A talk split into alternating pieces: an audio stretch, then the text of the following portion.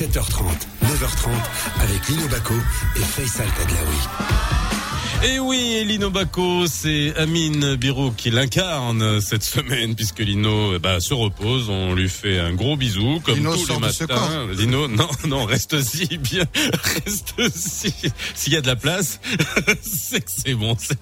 Voilà, vous êtes plusieurs déjà à l'intérieur. On va, on va pas en rajouter euh, un autre. Si vous êtes en train de boire votre café, que vous êtes en train de vous le préparer, que vous êtes déjà dans votre voiture pour aller euh, au boulot ou que vous travaillez euh, chez vous euh, en distanciel et que vous vous êtes réveillé ou vous n'êtes pas encore réveillé et que vous nous écoutez pas, vous pourrez nous écouter sur le, le podcast. Vous pourrez écouter le podcast de l'émission parce que vous le savez, euh, dès, depuis euh, maintenant quelques semaines, le podcast de l'émission, vous le retrouvez sur toutes les plateformes, sur Apple Podcast, sur Google Podcast, sur le site radiomars.ma, sur l'application. Bref, n'avait aucune raison de rater l'émission. On est ensemble jusqu'à 9h30 euh, et puis bah voilà, de l'info, du débat, euh, du sport, du foot et on commence à 7h45 comme l'a dit Youssala à parler de la on fait un point sur la situation à Gargaret. On, on va essayer de vraiment comme on te rappelle Lamine, tu étais avec moi quand on a parlé euh, euh, de la manière avec laquelle on traite la, la, la question du Sahara, on va être essayer d'être le plus euh, clair euh, parce qu'il y a beaucoup d'implications là-dedans, tu vois. Ah, ça suppose qu'on va la- être très pointu sur le plan juridique déjà. non, pas nous. Non, non, mais non. Sur euh, Avec voilà. l'invité. Oui, avec l'invité, Mohsin Ahmadi, qui est professeur de sciences politiques à l'université Qadéaïa de Marrakech. On peut se poser la question pourquoi c'est arrivé maintenant, en pleine euh, hein, période de, de- de- de crise économique? Il y a d'autres implications sur le plan international. L'élection d'un nouveau président américain. On essaie de comprendre pourquoi tout cela arrive euh, maintenant. Et ça, c'est le point sur la situation à Gargaret à, 7, à Gargaret à 7h45. 8h, le morning foot avec Hicham Ben Said Alaoui. Et dans le morning foot, on revient bien évidemment sur euh, le match Centrafrique-Maroc et puis euh, la qualification de l'Algérie et du Sénégal. Tout ça, ça sera tout à l'heure avec HBA à partir de, allez, 8h05, 8h34 dans la brigade culturelle. Nous avons convoqué Dominique Kobé. Dominique Kobé, c'est la réalisatrice du film Dima Punk qui sera diffusé sur 2M le 22 novembre. Dima Punk, c'est l'histoire du dernier punk du Maroc. Hein Stoff, c'est une histoire qui est absolument euh, euh, passionnante. C'est euh, de la culture urbaine, underground. Euh, toi, tu, Amine, tu vois, que je veux dire, je, je t'i- je t'imagine bien avec la crête du punk dans les années 70, dans les années 80. Donc, est-ce qu'on a le même âge, nous, ou pas? Ouais, ouais, ouais. Euh, On a le même À- âge? À peu près, à peu Hein? près, un peu près. Non, t'as un peu plus, toi, quand même. Ouais, je suis. Hein, je suis, je suis. Mais je te vois bien avec la crête euh, des Sex Pistols. ouais. alors De avec Clash. la- des Clash ou alors la veste des Ramones. euh, Bon bref, peu importe, avec des tatouages. Mais t'as enlevé tous les tatouages, c'est normal. Mais bon, voilà, de la culture urbaine, c'est tout à l'heure dans la brigade culturelle un documentaire passionnant avec Dominique Covey qui connaît bien le Maroc, qui connaît bien la Darija, qui connaît bien l'arabe, qui connaît bien la culture underground. 8h45, c'est quoi le problème? C'est on fait un spécial CNSS avec euh, Reda Ben Ahmed, directeur des études et de la planification, et de la communication, pardon, euh, à la CNSS. On parle des nouvelles mesures en faveur des entreprises, les détails opérationnels, les remises gracieuses. Vous nous appellerez 05 22 226 226 05 22 226 226 pour tout à l'heure le spécial CNSS. Voilà, j'ai rien oublié. Moi, j'ai mon café. Hein. Je, je remercie euh, Sadia qui me ramène mon café euh, tous les matins. Tu as le cocktail café amande. Ouais, amande. C'est bon ça. Et toi, t'aimes pas les fruits secs? Non. Qu'est-ce qui était T'es allergique? Oui. Non, mais t'es allergique vraiment ou t'aimes pas? Là, là, là. كاين واحد ال- C'est- c'est- C'est-à-dire que si t'en manges là maintenant, tu, tu gonfles. Je ne vais pas gonfler, ولكن euh, je vais avoir autre chose. Tu changes de couleur. Voilà. Tu passes du rouge au vert. خطيرة. 7h37, va y avoir du sport. 7h30, 9h30, le nouveau Mars Attack. Alors, va y avoir du sport. Il y en a eu. Bon, bah, Augusta, c'est fini. On a dit hier, hein, Dustin Johnson euh, qui a gagné ça, c'était hier. On revient sur les Masters de Londres, le tennis. Oui, ben ça se poursuit avec la deuxième journée. C'était dans le groupe euh, où figure le numéro 1 mondial Novak Djokovic. D'habitude, il réussit ses entames dans la compétition. Il n'avait perdu qu'une seule fois son premier match en 2007 face à l'Espagnol David Ferrer. Et euh, il a maintenu la tradition. Il restait sur une sévère défaite au tournoi de Vienne face à un Italien, euh, Sonego, avec notamment un 6-0. Cette fois-ci, il s'est bien appliqué face à l'Argentin, que tu aimes bien, Leonardo Schwarzman. Mhm. 6-3, Moi, c'est Lino, 6-4. hein. Ah, il est d'origine allemande, oui. Euh, il y a eu bien eu une immigration allemande en Oh Argentine. non, mais on va pas parler de ça à chaque fois, quoi. Ah, il a gagné 6-3, 6-4, Novak. Brésil, Argentine. Il a tenu son rang facilement. Euh, il y a eu aussi une belle victoire. euh, C'était la revanche euh, de la finale de Paris-Bercy entre Medvedev le russe et Zverev l'allemand. Mhm. Euh, L'Allemand euh, avait été à bout de force il y a une quinzaine de jours, 5-7, 6-4, 6-1. Cette fois-ci, ça a été beaucoup plus limpide en faveur du Russe. Il a gagné 6-3, 6-4, plus régulier au service, plus puissant depuis la ligne de fond de cours. Et ça permet de, à ces deux joueurs de prendre une avance euh, importante, intéressante dans l'optique à la qualification, parce que ce sont deux groupes, donc les deux meilleurs passent aux demi-finales. Et euh, aujourd'hui, on retrouve un beau duel entre Rafael Nadal et Dominique Thiem, le numéro 2 mondial contre le numéro 3. Allez, basket, les grandes dates de la saison NBA. Et oui, bah aujourd'hui le marché des transferts est ouvert en NBA. C'est par étapes, c'est step by step comme on dit aux États-Unis. Euh, à partir de vendredi, c'est euh, tous les joueurs qui sont en free agency, les joueurs qui sont libres de tout contrat, qui ont dénoncé leur contrat, qui sont prêts à, Qui, à, quoi, à qui sont arrivés bouger. à la fin de contrat ou alors qu'il est. C'est un ouais. contrat avec une voilà. option de pouvoir le renouveler, sinon tu Ok. te remets dans la, la libre agency. Et donc t'as une période un peu franche, quoi, Voilà, ça où Voilà. tu peux te permettre de revenir sur le marché. Ouais. Euh, hier, euh, il y a eu les premières transactions avec le départ euh, de Chris Paul. Absamad, il est libre. hein. Si vous voulez le prendre, on le Chris brade. Paul, joueur des Oklahoma, euh, City Thunders, qui a été transféré à, au Phoenix Suns. Là, c'est une offre euh, euh, qu'on ne peut pas rejeter parce que finalement, euh, Phoenix Suns récupère, euh, récupère Chris Paul et Oklahoma va récupérer Ricky Rubio, trois joueurs supplémentaires. Bon, c'est, des affaires qui sont succulentes.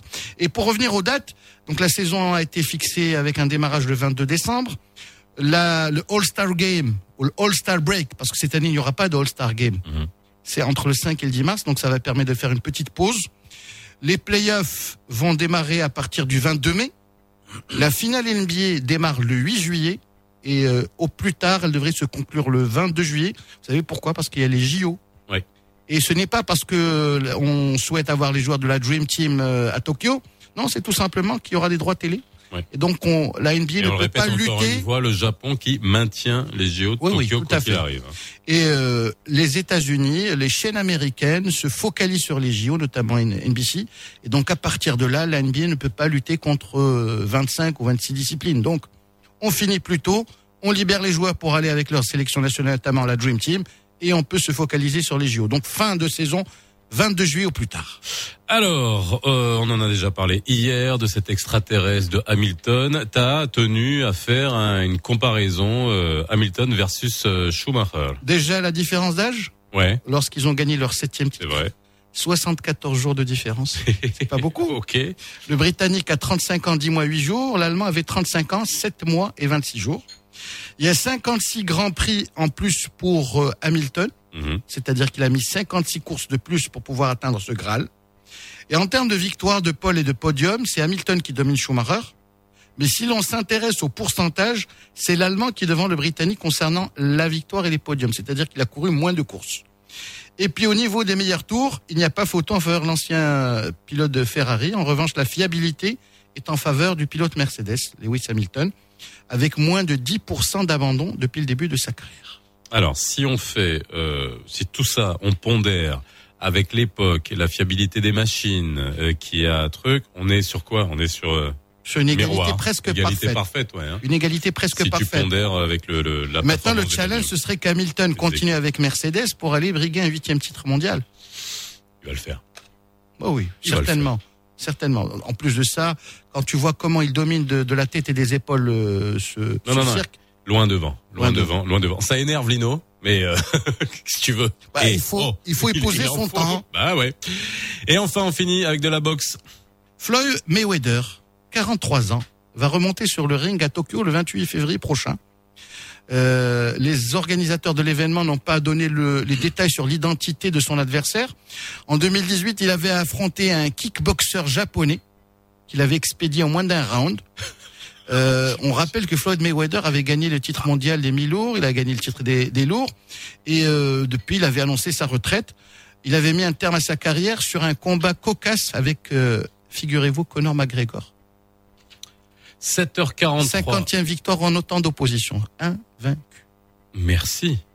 Amine, 7h43 et Amine invaincu aussi sur le sport. Dans quelques instants, euh, ça sera le Tadlaoui Direct. On recevra euh, Monsieur Mohsen Lahmedi, professeur de sciences politiques à l'université Qadéaïa de Marrakech. On essaie de comprendre euh, ce qui s'est passé à Galgaret et pourquoi maintenant le momentum. Est-ce qu'il risque de suivre?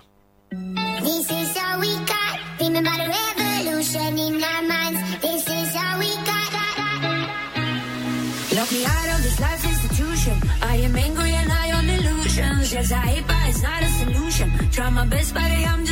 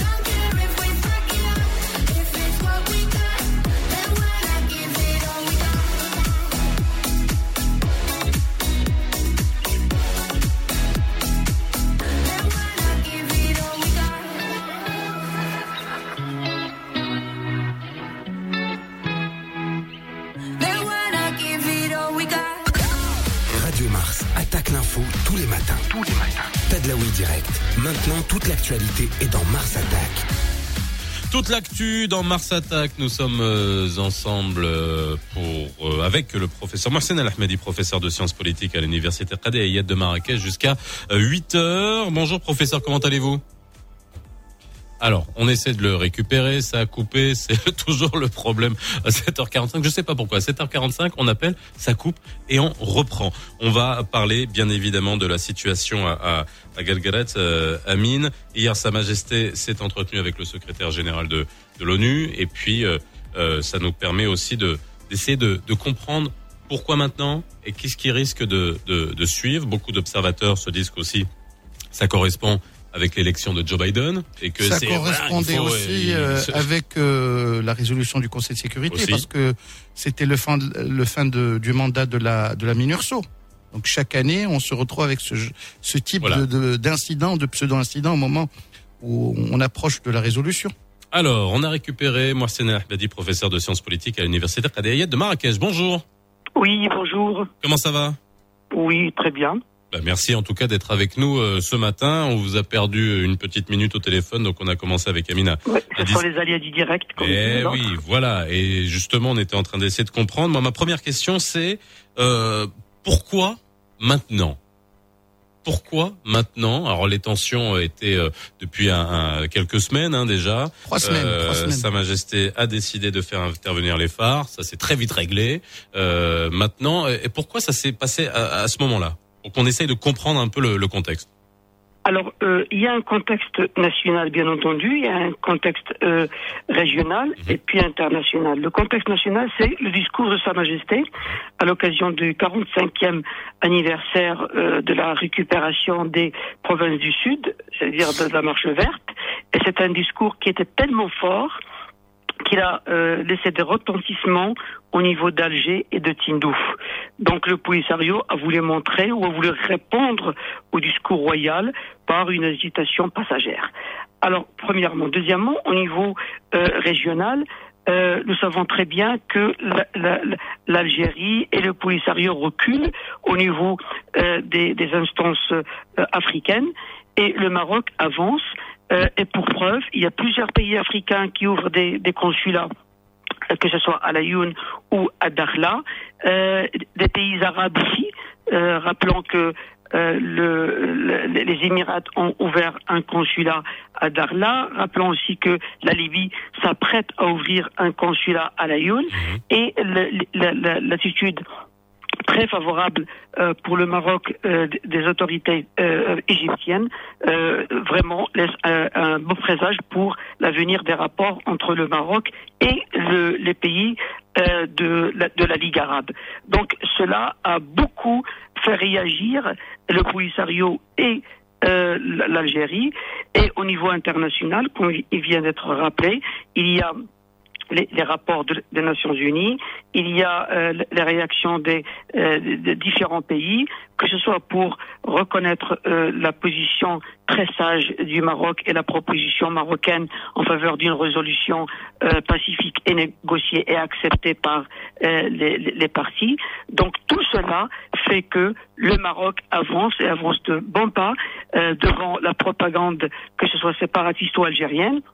Et ça met vraiment les autorités, euh, que ce soit à Tindouf ou ailleurs, en colère. Voilà un peu le contexte euh, dans lequel euh, les agissements de- des milices armées du Polisario ont opéré ces dernières semaines. Alors, est-ce que finalement, c'était pas une, une belle erreur pour nous? Enfin, une belle Ah oui. erreur de leur part, en notre faveur? Ah oui, oui, mais c'est un cadeau, moi je dirais même. C'est un cadeau. Pourquoi? Parce que ça n'a fait que réagir positivement euh, les différents pays en notre faveur. Et euh, que ce soit l'Algérie ou le PSA se, se trouve vraiment dos au mur. Ils sont acculés à euh, déjà ils doivent répondre, puisqu'ils n'ont pas de réponse raisonnable, pour ne pas dire rationnelle, au niveau de la diplomatie internationale, au niveau des relations internationales, sont toutes qui souffrent d'une instabilité partout. Euh, rappelons le, le, le conflit au euh, Nigor de Karabakh, euh, rappelons euh, un peu la, la politique interne aux États-Unis. Tout cela fait que il y a un climat euh, tout à fait déstabilisant pour la propagande séparatiste. Et euh, bien sûr, c'est le cadeau pour le Maroc, parce que le Maroc a marqué des points, que ce soit au niveau des Nations Unies, au niveau du secrétariat général des Nations Unies, que ce soit au niveau des pays les plus influents, ceux qui détiennent euh, le, veto.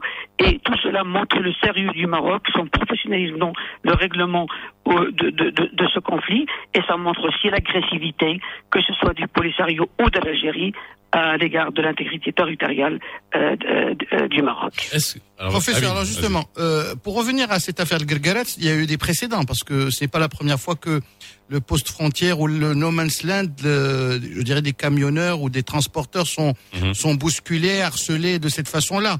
À chaque fois, le, le secrétaire général des Nations Unies a obligé le Polisario à reculer.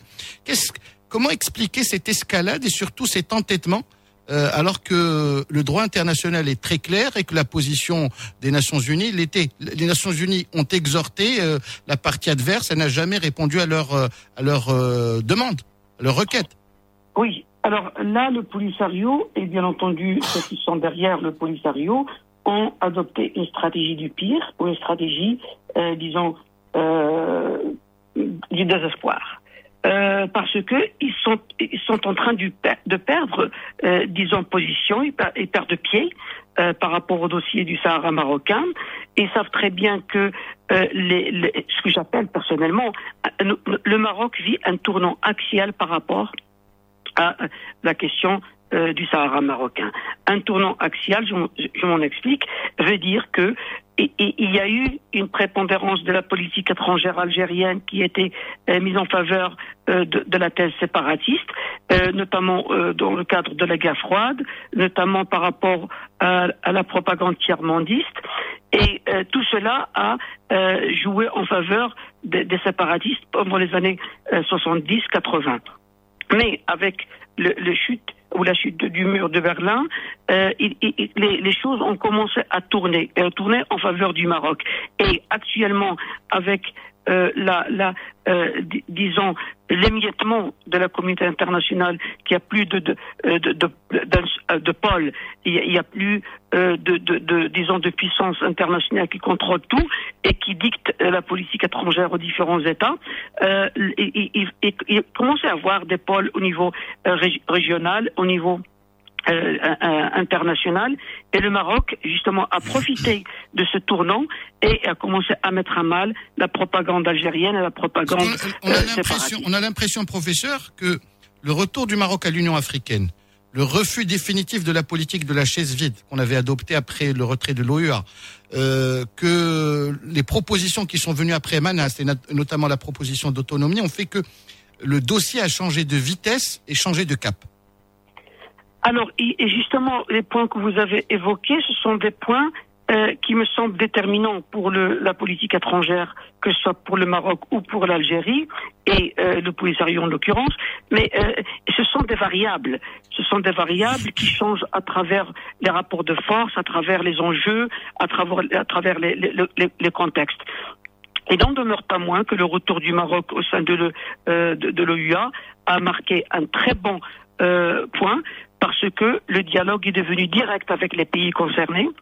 Les pays les plus influents au, au niveau euh, de, l'Afrique, notamment le Nigeria, l'Afrique du Sud, euh, l'Égypte, euh, c'est devenu un, disons, un discours direct.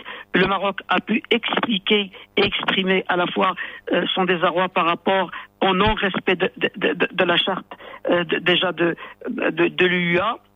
Et actuellement, euh, le Maroc euh, euh, montre qu'il faut vraiment respecter la règle du droit, la règle du droit au niveau international.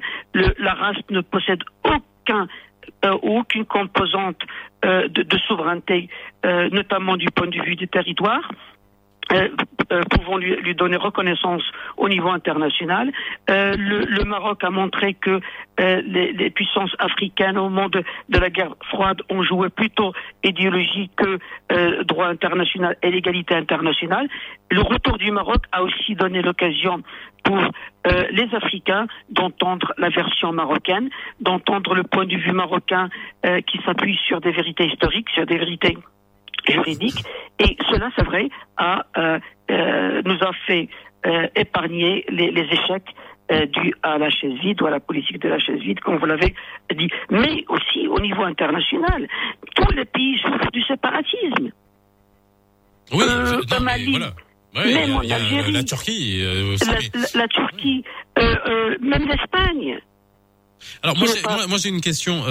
Un, est-ce que on va dire le Polisario s'attendait à une intervention musclée déjà, euh, l'intervention des phares. Est-ce qu'il s'attendait à ça?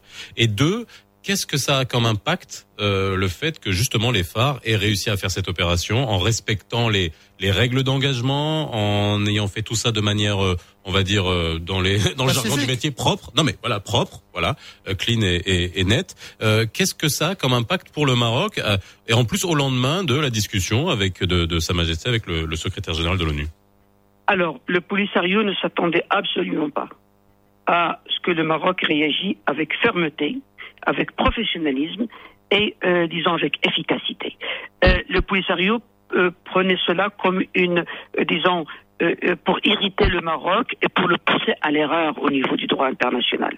Ça veut dire euh, briser ou, comment dire oui briser le, le cessez-le-feu ou euh, commettre des, des, actes qui, du point de vue du droit international, sont condamnables.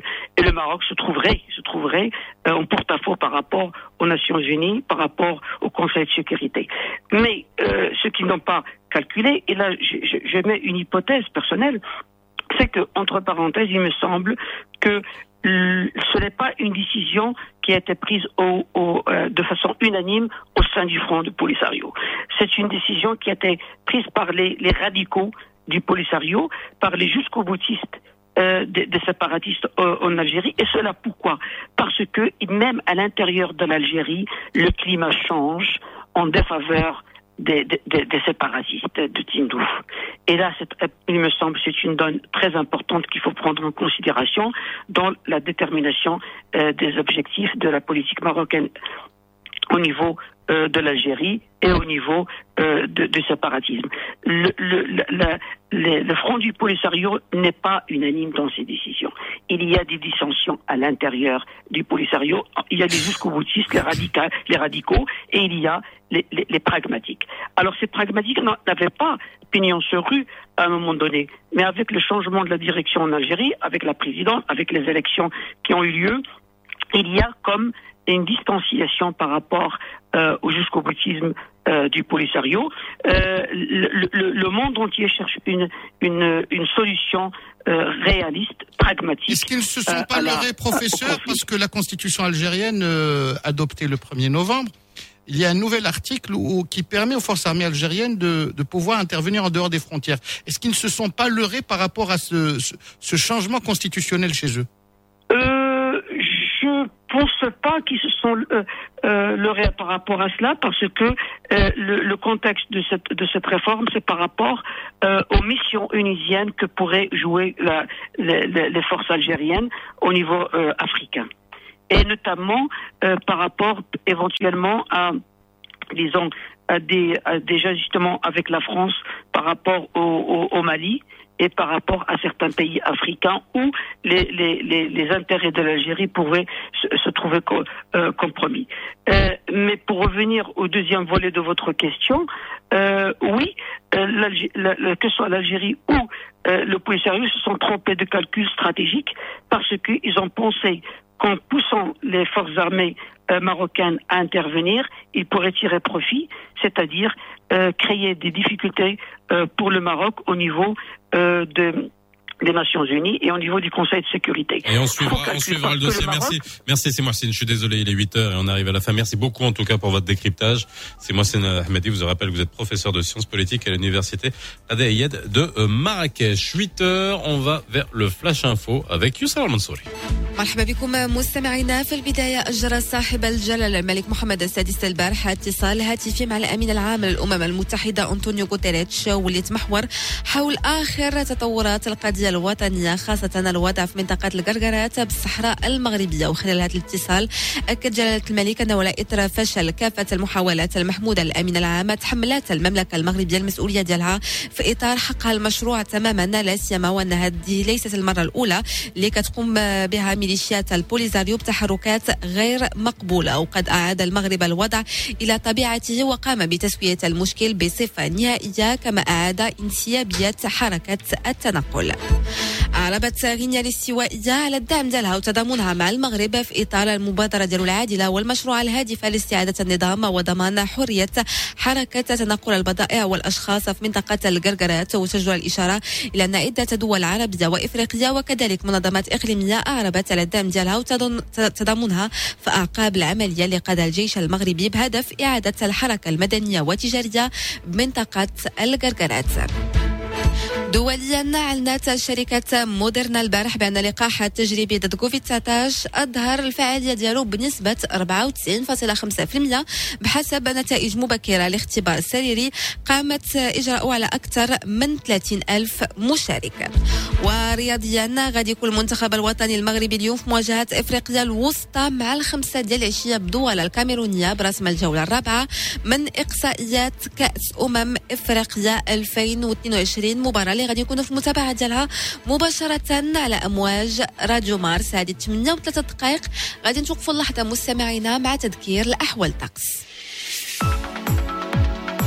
الطقس غادي كل يوم حار نسبيا في جميع أرجاء المملكة في الدار البيضاء الرباط وطنجه ما غادي تكون صافية ومشمسة مع درجات الحرارة اللي غادي تراوح ما بين 16 و 25 درجة. نفس الشيء في الجهة الشرقية وفي جهة فاس مكناس فين درجة الحرارة ما غاديش تتجاوز 24 درجة. فيما الحرارة غادي ترتفع ل 30 درجة في مدينة مراكش وفي الجنوب وتحديدا في مدينة أكادير والعيون. عوده ليك فيصل De la Tadlaoui, le Baqi Fakarat, le nouveau Mars Attack. Euh, je, tousse, j'ai l'impression que tout le monde m'a regardé comme si j'allais tuer tout le monde, quoi. Non, c'est pas grave. C'est vrai euh, qu'aujourd'hui. Euh, c'est le chat dans la gorge, là. Non, non mais tout va bien. Il suffit que quelqu'un tousse pour que ce soit le vent de panique en ce moment. Non, mais hein.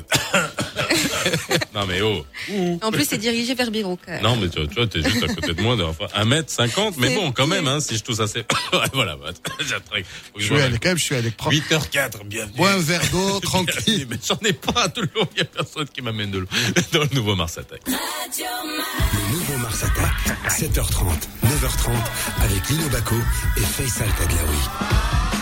Nous sommes ensemble jusqu'à 9h30 dans le nouveau Mars Attack. Euh, Tout à l'heure à 8h34 dans la brigade culturelle, nous re- nous convoquons Dominique Cobé, euh, qui est la réalisatrice du film Dima Punk, Dima Punk, qui sera diffusé sur 2M le 22 novembre. Vraiment à ne pas rater. C'est euh, euh, voilà à suivre le dernier punk du Maroc, Stoff, une véritable histoire euh, extrêmement touchante et qui voilà tourne autour de Merci Youssala qui m'amène de l'eau.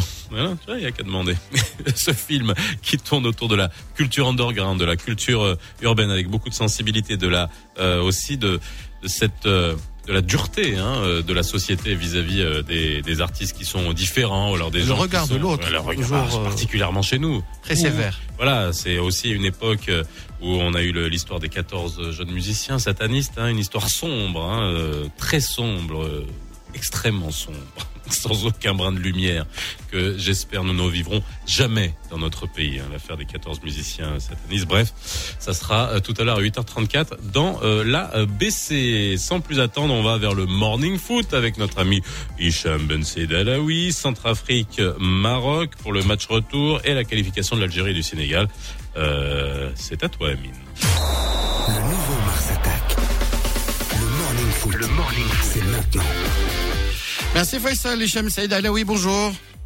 Bonjour Amine. Bonjour Ah, Faisal. c'est c'est un grand jour. Salut.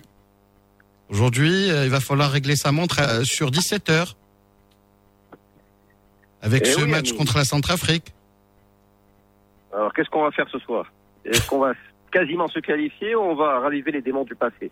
Comment Bah, tu vois le truc? Bah, euh, il faut déjà commencer à faire euh, utiliser la calculette et savoir que en cas de victoire après le, la victoire après le succès du Burundi face à la Mauritanie, il est impossible de se qualifier mathématiquement ce soir en cas de victoire. Donc c'est plutôt un step euh, forward comme on dit, un pas de plus vers la qualification en cas de victoire.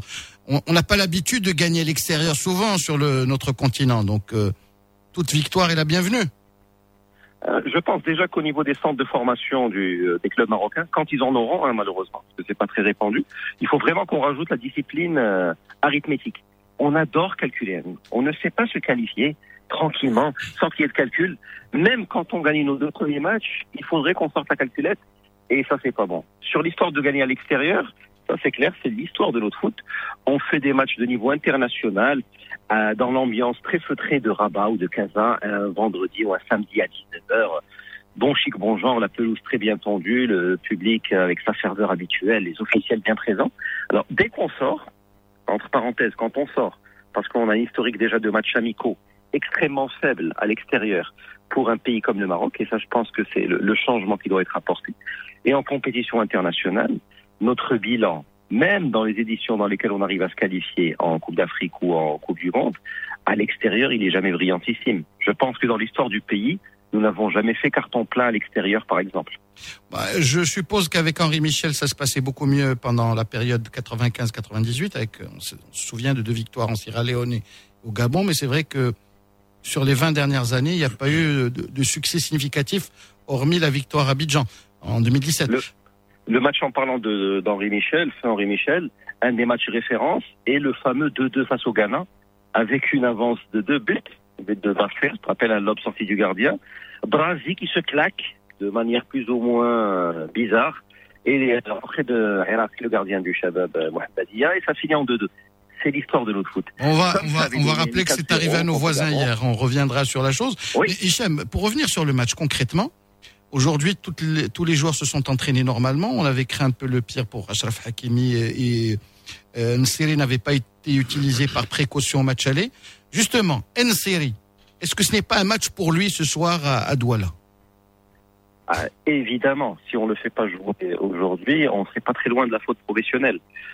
Euh, J'ai en tête l'image d'une série, le, match contre la Côte d'Ivoire, en Cannes, pas qualificatif du mondial, quand Lewy va pour marquer son but d'anthologie, la course, tel un dératé sur son côté gauche de Youssef Nseri, qui ouvre la voie, parce que les défenseurs ne savaient pas s'il fallait suivre Lewy ou il fallait suivre Youssef Nseri.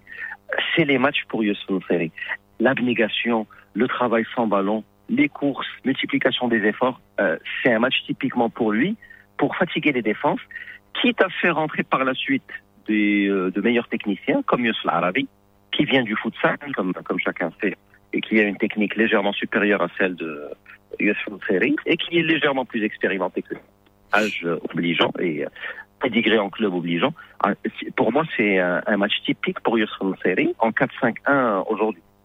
Euh, tu as parlé d'un 4-5-1, donc avec deux milieux excentrés certainement. Est-ce que tu ne verrais pas un, un- par exemple, un Ben Il a, il a dans son ADN des compétitions africaines des clubs, pouvoir être titularisé pour une fois.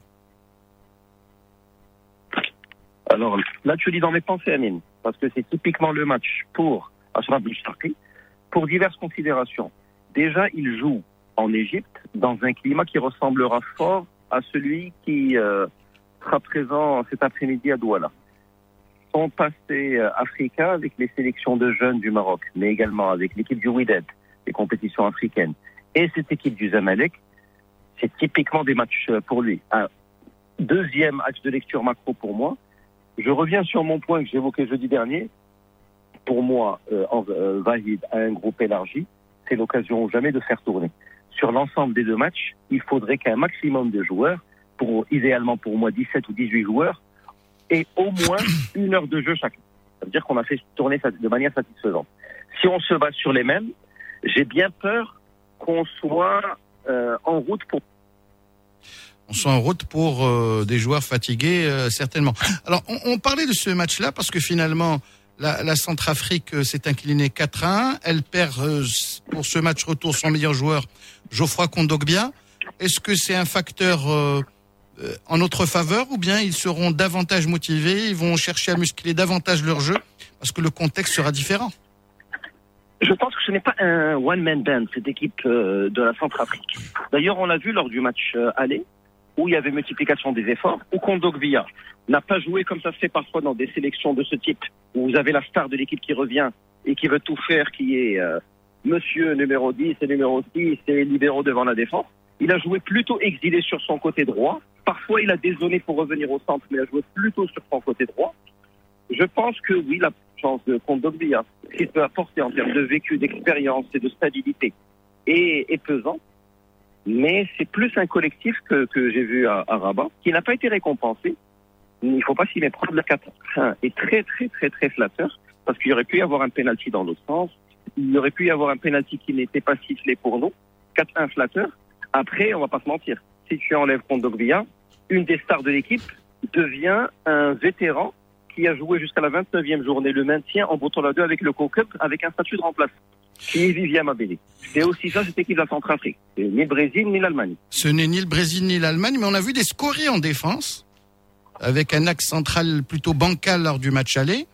Qu'est-ce que tu souhaiterais aligner euh, ce soir? Et quelles sont les, les exigences qui sont liées à ce type de match en déplacement? Alors, je pense qu'il faut qu'on corrige une aberration et qu'on voit sur le pré un certain Neifegret, qui a une très grande expérience, qui est en train de crever le plafond, qui a une croissance très linéaire, Académie Mohamed VI, puis FUS, puis Dijon, puis Rennes en Champions League, avec une victoire en Coupe euh, de France. Je pense qu'il est en train tout simplement de crever le plafond. J'aimerais beaucoup voir une défense à 4, parce que je n'ai pas envie d'expérimenter en match officiel, d'autant plus un match qui peut avoir son, son pesant d'or à la fin de la saison. À moins, qu'on aligne une défense à 3 avec euh, May, euh, et Agard et euh, que Hakimi euh, évolue en piston sur le côté gauche. Au moins, ça aurait un peu plus de logique que la défense, entre guillemets, bancale, alignée au match aller à Casa.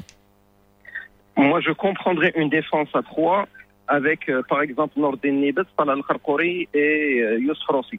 Mais les trois que tu as cités, Amine, ne sont pas des foot de guerre, sont plutôt lents, sont plutôt patous, ne savent pas s'aligner, même dans une défense à 4. Euh, je n'aurais pas forcément pris de risque de, dans les aligner à 3.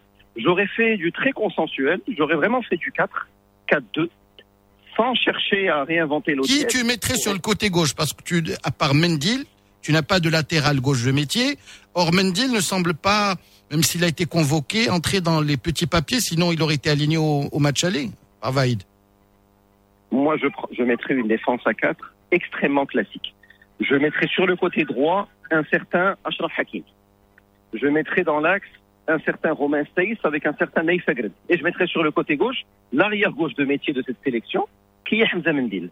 Et j'arrêterais peut-être de chercher à réinventer l'eau tiède ça peut passer à Rabat dans un contexte particulier, ça passera pas forcément dans un autre contexte. Alors on, se- on se dirige vers les autres matchs des éliminatoires. On, on va peut-être euh, ne pas passer sous silence la mésaventure des Gabonais. Oui. Euh, bloqués à l'aéroport de Banjul et qui ont passé la nuit. euh, je sais pas si Faisal a vu les images ou les photos. eu, euh, ils sont ils sont restés bloqués dans la zone internationale faute de de tests Covid. Est-ce qu'on peut expliquer par exemple leur défaite hier à Banjul par euh, ces péripéties un peu mouvementées? Là, parce que honnêtement, j'ai même vu le, leur match euh, aller, par exemple, euh, parce que c'est euh, au moment des, des poules où, où s'inversent les matchs. On, on va rejouer la Centrafrique, comme le, le Sénégal a rejoué son, son match face à, à l'adversaire de la euh, troisième journée, etc. Non, je pense que c'est plus un niveau global du foot euh, gabonais qui n'est plus ce qu'il était. Il y a quelques têtes de, de pont, bon, pas s'y méprendre, à s'y méprendre, je vais dire de pont avec un P. Il y a un certain Pierre-Emerick euh, Aubameyang, mais euh, la- l'arrière-garde, par exemple, le milieu de terrain est vieillissant en perte de vitesse. Je pense par exemple à Mario Lemina, je pense à des joueurs comme ça. Certes, pour aborder un match, ce n'est pas l'idéal, parce que outre le stress euh, psychologique, il y a également de la fatigue et de l'absence de récupération. Mais je pense que c'est beaucoup plus profond dans le foot gabonais, qui a connu ses belles heures juste avant l'organisation de la dernière euh, de la dernière qu'ils avaient co-organisée. C'est beaucoup plus ça qu'un élément conjoncturel qui est venu perturber cette, euh, cette mécanique gabonaise. Alors, Mais c'est l'Afrique. Ah oui, c'est l'Afrique. Euh, Mais on a, on a vu l'Algérie se faire, pousse, euh, se faire remonter un 0-2 à Harare. Bon, euh, mention exceptionnelle sur le but de Mahrez, euh, qui a permis au Fennec de mener 2 à 0. Est-ce que l'Algérie, dans la continuité de ses résultats là, lors de la dernière canne, ou bien euh, tu sens que cette équipe euh, n'a pas, pas su- suffisamment de marge lorsqu'elle se déplace Parce qu'hier au Zimbabwe, ils ont été euh, en danger tout le temps. Moi, je pense que déjà, lors de la dernière euh, Cannes, euh, c'est pas pour être patriote outre mesure ou chauvin, je dirais qu'il y a eu quand même un alignement des planètes sans précédent pour cette équipe d'Algérie. Quand ça voulait passer, ça passait. Quand en face ça voulait pas passer, ça voulait vraiment pas passer. Je pense au match contre le Nigeria. Mais quand on reprend individuellement les joueurs, ils avaient dans leur charnière centrale euh, Aïssa Mendy, qui n'est plus ce qu'il était. On se rappelle par exemple le tacle à retardement qui a blessé Ansu Fati au Barça. Euh, bon, qui joue à Lyon maintenant, qui est plus remplaçant à Lyon, mais qui à l'époque jouait en Arabie Saoudite. Devant, devant tu avais Bredet Bounjer, qui joue dans les championnats du golf. Tu avais Slimani. Et tu avais un groupe, tu du- avais un état d'esprit, tu avais de l'agnac. C'est exactement la différence par rapport à nous, par rapport à ce qui nous a fait défaut lors de, de la Cannes. Et donc, que l'Algérie souffre, parce que même lors euh, du, match euh, aller, ils avaient beaucoup souffert. Et euh, l'équipe du Zimbabwe aurait mérité d'ouvrir le score par deux reprises, notamment par l'intermédiaire du Lyonnais Kadewere. Euh, mais ils, ont un groupe. Je pense qu'il y a beaucoup de travail qui attend Jamal Belmadi, qui avait la tête des très mauvais jours à l'issue du, match aller. Quoique remporté avec une marche confortable, avait la tête des très très mauvais jours, il n'était pas content. Il y a du boulot, mais ils ont un bloc. Nous, on a beaucoup d'individualité, mais on n'a pas encore un bloc. On n'a pas un bloc équipe, on n'a pas un groupe. Mhm. Et je fais confiance à Vahid pour essayer de trouver la formule, parce qu'avec les joueurs qu'il a et avec sa capacité de travail, je pense qu'il peut nous sortir un bloc. Mais c'est clairement pas acquis d'avance. Il m'a beaucoup rappelé le match euh, Maroc-Ghana que j'évoquais en introduction, au Ghana-Maroc. 2-0, tu te fais remonter à Tu te fais un remonter 2-2 à un dans le- 2-2. C'est Face au. Zimbabwe, qui est une, euh, une sélection de plus en plus euh, affirmée. Alors, le Sénégal, on parlait du Sénégal, il s'est qualifié dimanche soir face à la Guinée-Bissau, qui sera futur adversaire du Maroc lors des éliminatoires du mondial. Mais ce Sénégal avec euh, Ali aussi, Respire, respire, ce n'est pas une sélection qui progresse sur le plan collectif. C'est-à-dire, finalement, on voit pas une évolution des, des Lions de la Teranga. Et ça, c'est très africain encore, euh, Amine. Parce que cette équipe euh, du Sénégal, en gros, j'ai vu le match euh, aller, c'est Sadio Mané et le reste du monde. Même Khalidou Koulibaly a progressé trois ou quatre tons en dessous de ce qu'il peut faire d'habitude. Cette équipe d'Algérie, vous avez Riyad Mahrez qui prend ses responsabilités, qui met le pied quand il faut et qui a les éclairs de génie quand il faut. Et cette équipe du Maroc, c'est Hakim Ziyech qui a pris le jeu à son compte. Et euh, j'ose à peine imaginer le match face à la Centrafrique sans un Hakim Ziyech des grands soirs. Ça aurait été extrêmement rébarbatif, extrêmement C'est la même chose pour le Sénégal avec euh, Sadio Mané. Sadio Mané, le, le but euh, du match aller avec trois contre favorables, comment ils poussent, comment ils mettent le pied. Euh, je pense qu'il n'y a pas de continuité dans le travail au niveau des sélections. Et l'ami Alioum Cissé, extrêmement critiqué, eh ben, il va au mondial et sur un concours de circonstances très malheureux, il se qualifie pas au second tour, alors qu'ils avaient gagné le match d'ouverture. Ils font finale de la Cannes en marchant sur l'Algérie. Mais quand ça veut pas, ça veut pas. Bah, ils ont tiré sept ou huit fois au but, alors que l'Algérie n'a même pas tiré au but. Il y a un contre favorable. La balle, au lieu d'aller en touche, elle va dans le sens du joueur. Le facteur C, comme dirait notre ami Lino, le facteur C. frappe est même pas cadrée, Amine. Elle est même pas cadrée. elle Le facteur. C. Oui, quand ça veut Quand pas, ça, ça veut, veut pas. quand ça veut pas, ça veut pas. On retourne à- au, au dossier national. Départ de Smail Haddad au euh, du Wydad au Qatar. Démission de Jawad Ziyech. Euh, finalement, on a du grain à moudre avant le démarrage de cette moto-là, dont la date n'a pas encore été fixée. Moi, en tant que, que chroniqueur, hein, si je peux me présenter comme ça, en tant que je ne peux que remercier Ismaël Haddad, qui a été euh, un des meilleurs joueurs de Botola de ces dernières saisons, qui a porté à bout de bras cette équipe du Wydad, qui, entre parenthèses, a été perturbée dans sa préparation par l'affaire Rades, une préparation frontière tronquée, l'absence de nomination d'un coach, etc. Donc, Ismaël Haddad, pour euh, effort euh, rendu à la nation footballistique marocaine et Wydad en particulier, je dirais merci beaucoup. C'est entièrement mérité qu'il aille gagner un peu plus d'argent dans, dans ces championnats. J'espère qu'il reviendra par la grande porte, au Wydad ou ailleurs, pour porter haut les couleurs de, de Botola. Absolument rien à dire. Pour Jawad Ziyech, euh, ce que je disais à chaud hier, je le maintiens à 3. C'est triste parce que c'était un projet très managériel. Après, il ne faut pas occulter le fait qu'on peut être un excellent gestionnaire. Dans un autre registre, Saïd Sben était un excellent gestionnaire, mais je pense qu'il il en faut un peu plus. Est-ce que tu ne t'attends pas à un revirement de situation, par exemple, que les sages du Raja, euh, je dirais, fassent pression sur Jawad Ziyech pour rester, à moins qu'il n'y ait déjà un plan B euh, préparé par ces mêmes sages? Alors, soit il a un plan B, pas forcément préparé par ces mêmes sages, préparé par de plus hautes Ou instances. peut-être même par Jawad Ziyech, c'est-à-dire quelqu'un qu'il recommanderait. Très, très possible. Mais je pense que c'est, comme je disais hier, soit il a un super poste qui se profile à l'horizon, ça j'en sais rien, mais ce serait bien pour lui. Ce serait bien pour nous d'ailleurs si c'était un poste euh, public, parce que le monsieur a beaucoup de valeur, il a prouvé notamment au Raja, mais pas que. Si c'était une manœuvre de diversion pour dire j'en ai assez des réseaux sociaux, j'en ai assez que les gens se débrouillent mon numéro pour m'appeler en WhatsApp privé, etc. Je n'en peux plus. J'aimerais beaucoup qu'on me fiche la paix et à partir de là, si je peux faire miroiter mon départ et que on me retienne, mais en me fichant la paix quand je reviendrai, c'est une autre logique. Sauf que malheureusement, ce que je lis dans les réseaux sociaux rajaoui, c'est qu'il y a une part de regret, mais il y a une grande part de soulagement, parce que après tout, et c'est triste, j'ai l'impression que le supporter marocain veut beaucoup plus un profil Baudreka qu'un profil Ziyech. C'est-à-dire un argentier, un mécène qui va ramener beaucoup, beaucoup d'argent. Pour la gestion, on pourra gloser, on pourra repasser, mais c'est d'abord une histoire de gros. Justement, avec le- le- le- la, la création des sociétés sportives, est-ce que le modèle Baudreka n'est pas éculé Est-ce qu'on ne se dirige pas vers un modèle Ziet, mais avec davantage de pouvoir sportif et peut-être avec davantage de délégation à des spécialistes Parce que finalement, il faut des directeurs sportifs, il faut des spécialistes en matière de recrutement qui respecteraient aussi les équilibres macroéconomiques. Justement, dans un modèle euh, société anonyme à objet sportif, Jawad Ziyad serait un excellent, voire un exceptionnel directeur général du euh, club sportif Rajan, mais ne serait absolument pas un propriétaire et ne serait absolument pas un président pour moi. Il pourrait être en charge de la section financière, en charge de la section sportive, mais ce serait pas l'argentier du foot. Il y a d'un côté les Qataris, par exemple, au P- euh, PSG, et il y a Leonardo, et il y a Nasser Khleifi, qui gère qui est un Wood Shab, comme on dit. Les parents étaient pêcheurs et qui a rencontré le prince Al Thani parce qu'il était euh, joueur de De tennis, tennis. en équipe de Coupe Davis et il a rencontré le. C'est ce type de profil. On n'a pas forcément besoin de beaucoup d'argent ou d'argent tout court pour être directeur général d'un club ou d'une société anonyme. Et dans ce cadre-là, l'idéal, l'idéal, ce serait un argentier du Sir Baudreka, un jeune dynamique passionné du Raja qui a de l'argent, qui mise assemblée générale, le conseil d'administration gère et administre la société avec des technocrates et des gens qui ont fait des études et qui sont expérimentés, et le conseil d'administration, présidé éventuellement par euh, Jawad rendrait des comptes aux actionnaires majoritaires, par exemple un argentier comme, comme Baudreka.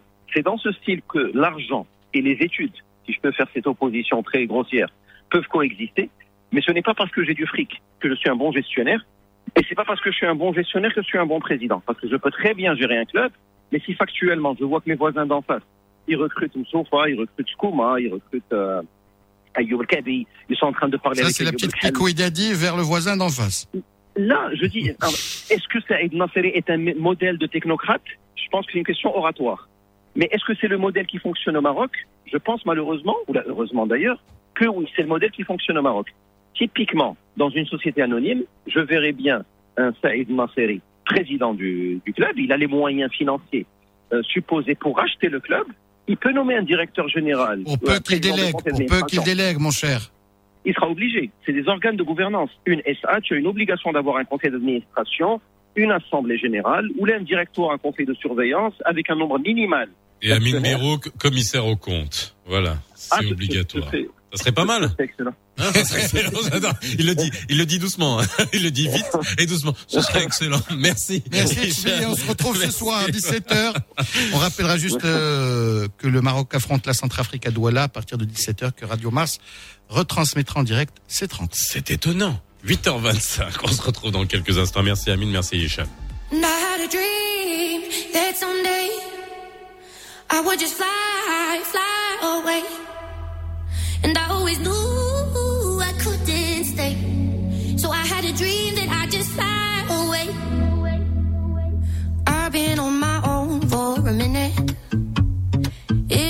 only me out there? Searching for the place to begin at. Is it me? Is it you? Is it fear? Standing on the line I was given. People stare and ask me why I'm here. No one seems to think that I fit in. But I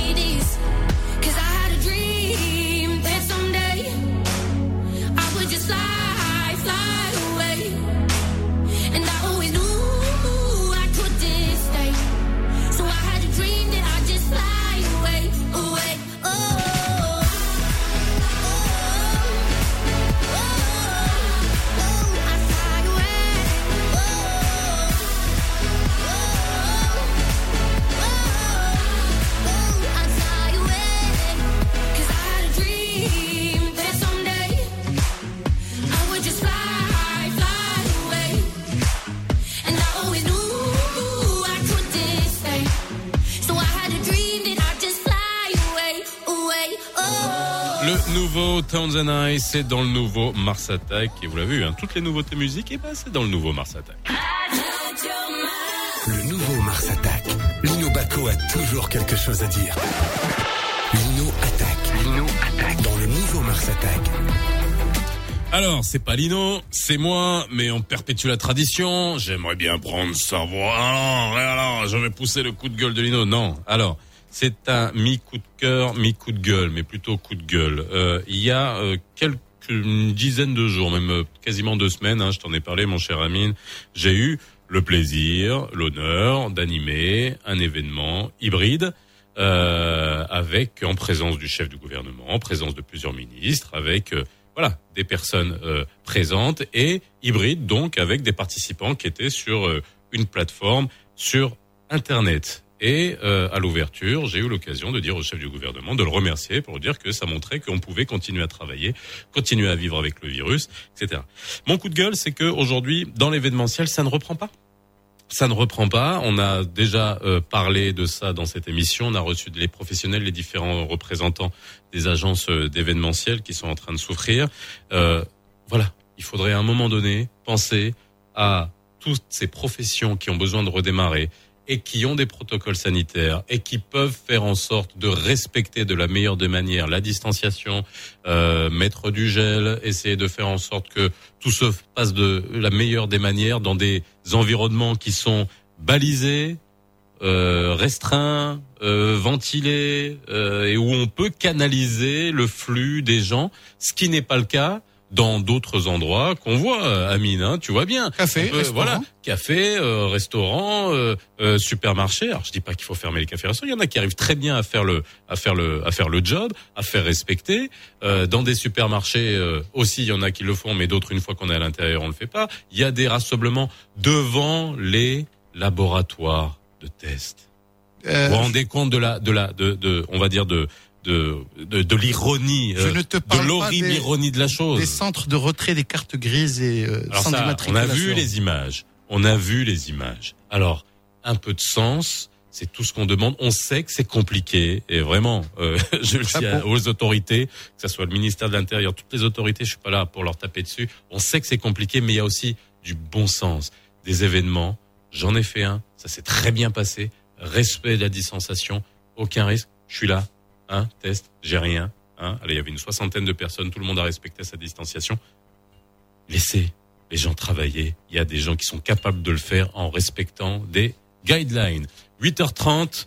Voilà, c'était ça mon coup de gueule. Le flash info de Youssef Mansouri. On revient juste après avec la brigade culturelle, avec Dominique Cobé. Et puis, le C'est quoi le problème à 8h45 spécial CNSS. Si vous êtes chef d'entreprise ou si vous avez des questions à poser, alors là, n'hésitez pas à appeler 05 22 226 226.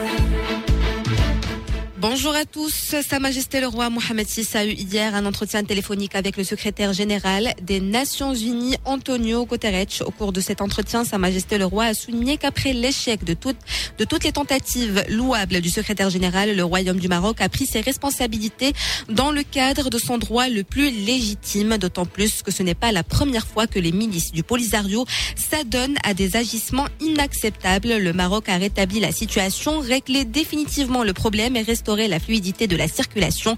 Sa Majesté a également précisé que le Royaume continuera à prendre les mesures nécessaires afin d'assurer l'ordre et garantir une circulation sûre et fluide des personnes et des biens dans cette zone à la frontière entre le Royaume et la Mauritanie. Toujours dans le même contexte, notre invité de 7h45 dans Tedlaoui Direct, le professeur Mohsin El Ahmadi a affirmé que face à cette situation, le Royaume n'a cédé ni au chantage ni à la en adoptant une approche de clarification diplomatique et en évoquant les alertes d'information à tous les centres de décision qui suivent de près cette crise. Économie en 2021, la caisse de compensation va continuer à soutenir les prix du butane, du sucre et de la farine pour appuyer le pouvoir d'achat des ménages. Il faudra attendre au moins 2022 et l'opérationnalisation du registre social unifié pour que les subventions soient définitivement démantelées. Le projet de loi de finances 2021 a d'ailleurs prévu à cet effet une dotation globale de 12 milliards de dirhams en se basant sur les données prévisionnelles des prix de ces produits sur le marché international. Covid, la société de biotechnologie américaine Moderna a annoncé hier que son vaccin contre la Covid-19 était efficace à 94,5% pour réduire le risque de contracter la maladie similaire à l'efficacité de 90% annoncée la semaine dernière par l'alliance Pfizer-Biotech. Et puis en sport, aujourd'hui, plusieurs affiches seront au programme pour les éliminatoires de la Cannes 2022 à 14h. Le Ghana ira défier le Soudan à 17h, le Togo reçoit l'Égypte et à 20h, la Tunisie devra en découdre avec la Tanzanie. Et bien sûr, le match à ne pas rater, le Maroc fera face à la fera face à la Centrafrique tout à l'heure à partir de 17h. Un match à suivre en direct sur les ondes de Radio Mars. Il est 8h35. On passe tout de suite à la météo.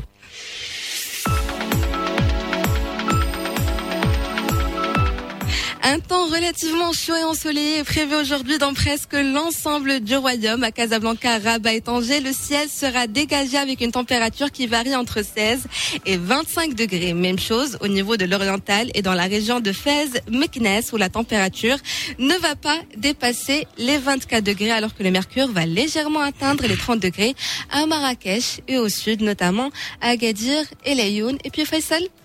Ce matin, je vous ai choisi la ville d'Amtsar. C'est à quelques kilomètres de Chefchaouen. C'est un endroit très sympa avec une belle plage. C'est à découvrir. Euh, je vois Ami qui fait un petit sourire.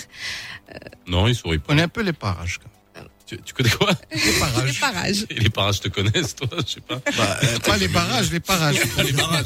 Ouais, tu connais bien les parages. Non, qui t'a- c'est non, la rocade Non, non. méditerranéenne. C'est la rocade Très méditerranéenne. bien. On va du côté. On va du côté de Hamza. Qu'est-ce qui lui arrive à Youssala ce matin Je sais pas. Il fait chaud. Elle bug. Comment ça, il fait chaud Il fait chaud.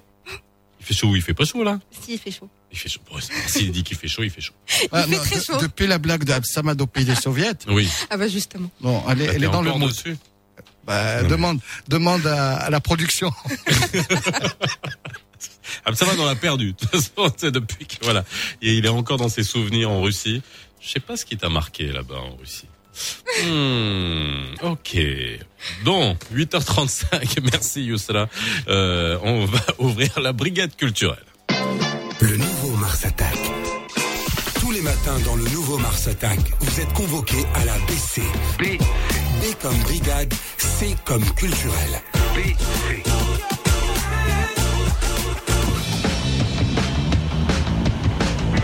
هاي الكارتي ديالي سانسي يا سيتي اللي باقي فيها اخر بوكوزي في المغرب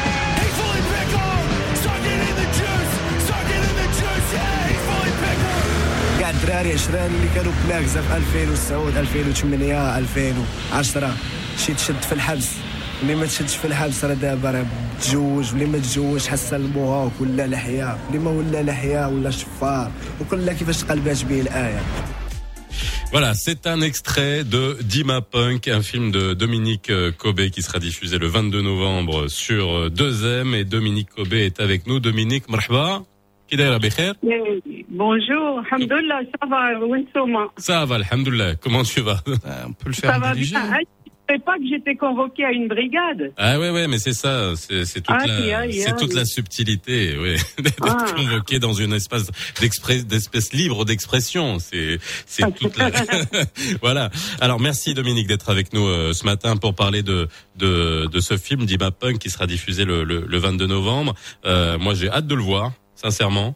Euh, Ouais. parce que ça donne envie et puis euh, surtout c'est de revenir sur euh, est-ce que tu peux nous, faire le pitch de ce film? Je l'ai fait un peu tout à l'heure, hein, à 7h à 7h45 avant avant de en t'annonçant euh, aujourd'hui. Est-ce que tu peux nous faire le pitch du film? Alors, ben, c'est l'histoire de Stoff, euh, qui est un jeune que j'ai suivi. C'est ça qui est important pendant 8 ans, 10 ans, quoi, depuis 2010. Et comment comment on peut rester avec et quelles difficultés rester punk dans un quartier populaire au Maroc. Et en toile de fond, il y a toute la jeunesse euh, des quartiers populaires marocains et et voilà un peu euh, c'est ça l'idée. Et alors, qu'est-ce que euh, qu'est-ce qu'on constate? Alors moi, je suis revenu finalement sur les tout à l'heure un point moi qui me qui me fait très mal. Tu sais, quand j'y pense, euh, c'est c'est l'affaire des 14 musiciens euh, Ouais. que j'ai suivis. Euh, et puis euh, on les connaissait bien. Et puis moi aussi, qui suis musicien, tu connais bien le boulevard. Moi, j'ai joué aussi sur la scène du boulevard, donc on connaît bien cette cette culture underground. Quand tu as suivi euh, Stoff pendant euh, pendant ces dix années, euh, qu'est-ce que quel quel euh, amer constat est-ce que tu as pu faire? Après, on verra vers les points positifs, mais quel amer constat tu as pu faire sur le regard que peuvent avoir les gens sur des, des, des gens qui peuvent avoir une voilà une des passions, une, une sensibilité artistique différente? Ben, je dirais que ça, ça s'est pas amélioré. Hein. Euh, ça c'est, sûr. Même, euh, je veux dire, euh, l'affaire des, des 14, elle aurait lieu aujourd'hui. Je sais pas trop ce qui se passerait, tu vois, parce Oui. que ça a été terrible. Mais il y a quand même eu une réaction très très forte de la Oui. société après, un soutien, tout ça. euh, et, euh, et on dirait que ça n'a pas servi de leçon, quoi. C'est un peu, C'est c'est ce un que peu triste, ça. alors Je sais pas ce que t'en penses, mais. Ah oui, non, mais moi justement, moi j'ai envie de voir par rapport à ce, à ce, à ce documentaire comment il comment il le vit lui, c'est-à-dire que là tu as tu, tu as euh, en fait dans le pitch c'est euh, le dernier punk du du Maroc. C'est l'histoire de Stoff. Quand je lis le, la présentation, c'est marqué, c'est l'histoire de Stoff, le dernier punk du Maroc. En fait, c'est lui, c'est le dernier punk autoproclamé. D'accord. Euh, bon. En fait, il y en a, il y en a pas beaucoup de toutes les façons. Il y en a jamais eu des masses, mais Il y en a très, et lui, de Casa, parce qu'il y en avait pas mal à Rabat, tu vois, mais Mhm. à Casa, il y en avait encore moins. Et puis, euh, il il, c'était le point de rencontre, c'était le parc Yasmina. Et Ouais. le parc Yasmina n'existe plus, euh, donc, euh, en tant que, en, en tout cas, je sais pas, je sais même pas s'ils l'ont rouvert, mais il n'existe plus en tant que point de rencontre des jeunes euh, différents, quoi. C'était ça son paradis. Tu verras à un moment donné dans le film, euh, il dit le Penagza, Hakmina, fi Yasmina. Donc voilà, tu vois, c'était c'était ça les beaux jours. Ça c'est, on parle de 2010, tu vois, etc. Bon, euh, c'est très difficile. C'est- surtout euh, l'isolement, tu vois. Ne pouvoir parler à personne, tu vois, ou la dirt, t'arrives pas à partager avec eux, tu vois. Parce que, le, parce que Dominique, le, les, les valeurs ne sont pas les mêmes. Et peut-être que Oui. le regard, le- la culture punk est une culture où, euh, qui existe depuis les années 70, où le, le leitmotiv c'était no future. Est-ce qu'aujourd'hui il, a un futur? Est-ce qu'il ne doit pas, euh, je dirais, continuer à, est-ce qu'il doit continuer à se revendiquer comme le dernier punk? Et surtout, est-ce que le regard de l'autre ne va pas continuer à le blesser, quitte à le, à le faire changer de bord? Ben, c'est ce qui- euh, dans le Parce que dans la chanson, il a dit que pas- ses amis sont devenus, euh, il y en a qui sont Voilà. devenus, etc., Ça- etc. C'est pas peu comme question là. Waouh, t'es allé. euh, Euh, ouais. Moi, j'ai- foncé pour essayer de répondre, hein, de toute façon.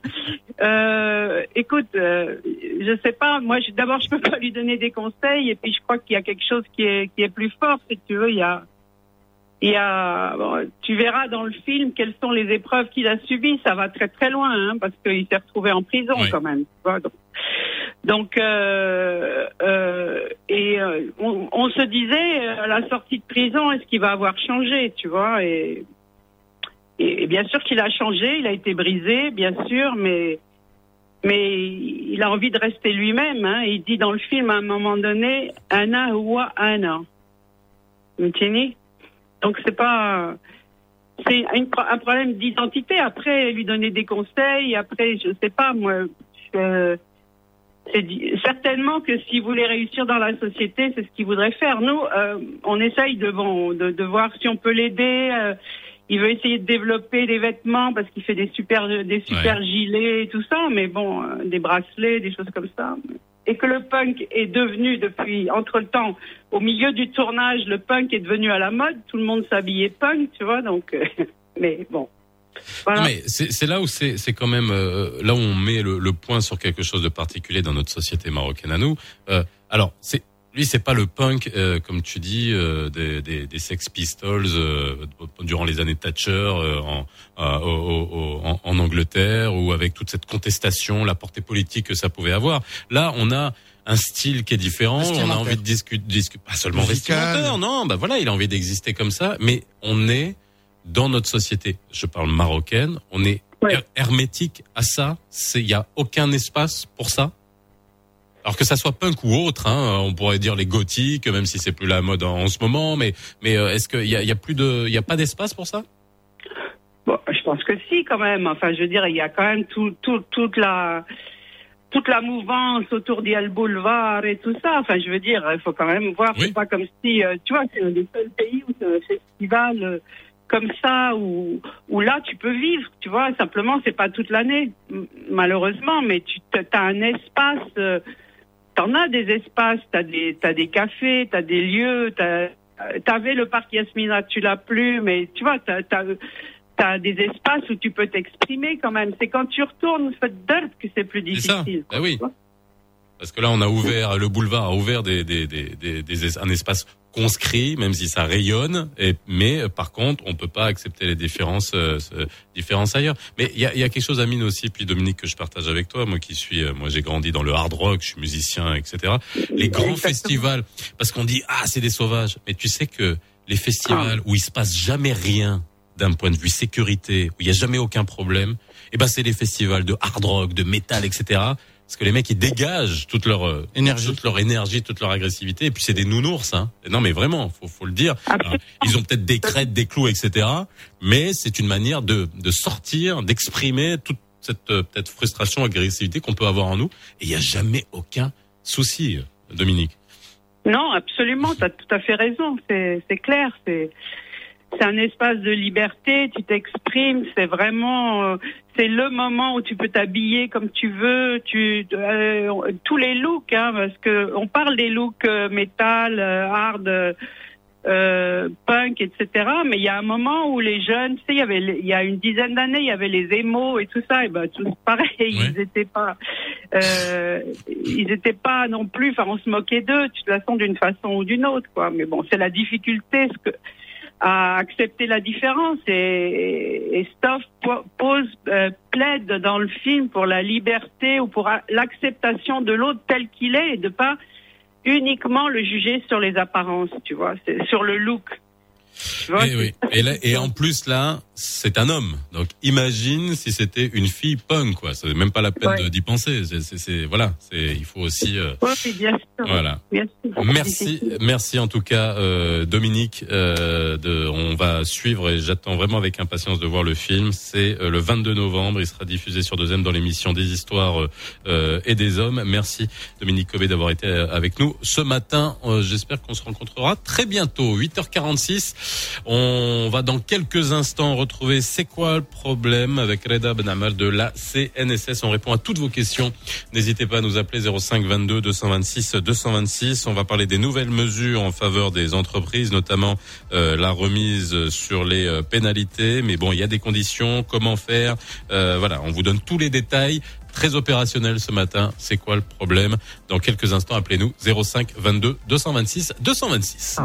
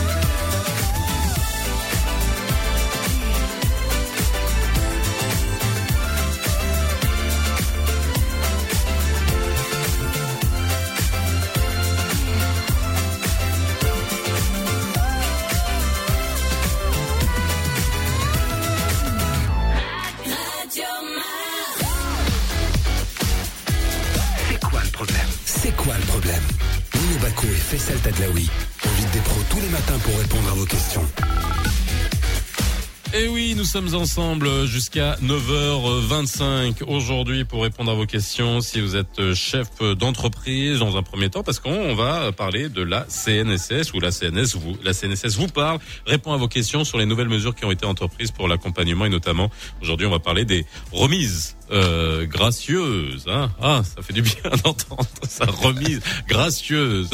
voilà, parce que souvent on fait ah, cracher, cracher, cracher, cracher, cracher. Même si vous pouvez pas cracher, il faut cracher, il faut cracher. faut Ayez cracher. confiance. Et confiance. La confiance. hmm, Bon, alors c'est c'est pas parce que Reda Ben Amel est là et que je le connais bien et que euh, il représente la CNSS. Ça va Reda déjà? Bien. Tout va bien? Là. Merci, Ouais. merci, ça va. Ah. Et vous Euh, Ouais, très bien. Voilà. C'est beau. Ça va, Bon. ouais. Non, il fait trop chaud là. Trop chaud. Trop chaud. C'est trop chaud pour l'époque. Hein Oui, bah, Vas-y, fais-moi une analyse. canicule de 30 degrés. Hein, Oui, oui, oui. Ouais. Ouais. 30 Alors qu'il a pas plu. un air chaud qui arrive. Ouais, ça va passer. Ça va De, passer. petits jours. Hein Le petit jour. Mm. Tiens, Ok. Non, vous avez lui, il connaît tout là. Ouais, mais, Parce que comme comme il est dans les, dans les Madame coulisses et Météo. dans les vestiaires des stades, euh, tout ça, je sais pas, il connaît la météo. ça fait ça fait combien de temps qu'on n'a pas mis les pieds dans les stades? Toi, t'y vas pas non plus, même. euh, T'as pas ce privilège? Ah non. Non? Aïe, aïe. Bon, alors, ça me permet de rappeler que ce soir, il y a le match euh, Centrafrique-Maroc, et puis que demain, on en discutera, bien évidemment. Bref, euh, on va parler euh, des mesures entreprises par la CNSS pour accompagner encore une fois les entreprises pendant cette euh, cette période. Beaucoup d'entreprises sont voilà commencent à tirer la langue et je sais qu'il y a malgré ça, il y en a beaucoup qui vont euh, qui vont mettre la clé sous la porte. Mais nous, on va s'intéresser à ceux qui peuvent essayer de s'en sortir, à essayer de sauvegarder aussi euh, les euh, acquis et les intérêts des, des salariés, parce que ça aussi c'est extrêmement important. Je pense que c'est de ce sens-là que vous voulez le faire, parce qu'aujourd'hui, on peut comprendre qu'il y ait des entreprises, encore une fois, ceux de bonne foi. On peut comprendre ceux qui ne peuvent pas payer. Hein c'est, je pense qu'au niveau de la CNSS, vous êtes très pragmatique à ce niveau-là. Vous pouvez comprendre euh, les entreprises qui ne peuvent pas payer la CNSS, et donc vous avez mis en place cette, ce, ce système-là. Et Reda, vous allez nous l'expliquer. Vous nous appelez 05 22 226 226 euh, pour euh, poser toutes vos questions à ce sujet. Alors Reda, c'est vrai que la nouvelle, vous étiez venu la dernière fois, on avait déjà parlé euh, d'un certain nombre de choses, on avait répondu aux questions des gens euh, euh, par rapport aux, différentes indemnités qui avaient été débloquées dans le cadre du fonds de solidarité Covid. Et là, il y a une nouvelle disposition pour accompagner les entreprises et puis aussi, comme je l'ai dit, pour permettre aux salariés de continuer à être couverts. C'est faire en sorte que les entreprises qui n'ont pas pu s'acquitter des cotisations, alors non seulement pendant la période, mais aussi avant, de pouvoir se régulariser, étaler et faire ça d'une manière euh, dématérialisée. Euh, voilà. Aujourd'hui, quelles sont les dispositions qu'ont pris la CNSS par, rapport à ça? Merci euh, Faisal. Donc nous avons deux mesures importantes sur la remise gracieuse. Je vais être chronologique. hein. La première a été prise, la décision a été prise par le conseil d'administration qui s'est tenu de la CNSS qui s'est tenu en décembre 2019 et elle concernait bien avant la Covid euh, et la crise Covid, elle permettait aux entreprises affiliées à la CNSS ayant un NDB euh, sur leur compte de profiter d'une remise gracieuse sur les périodes 2016 et antérieures.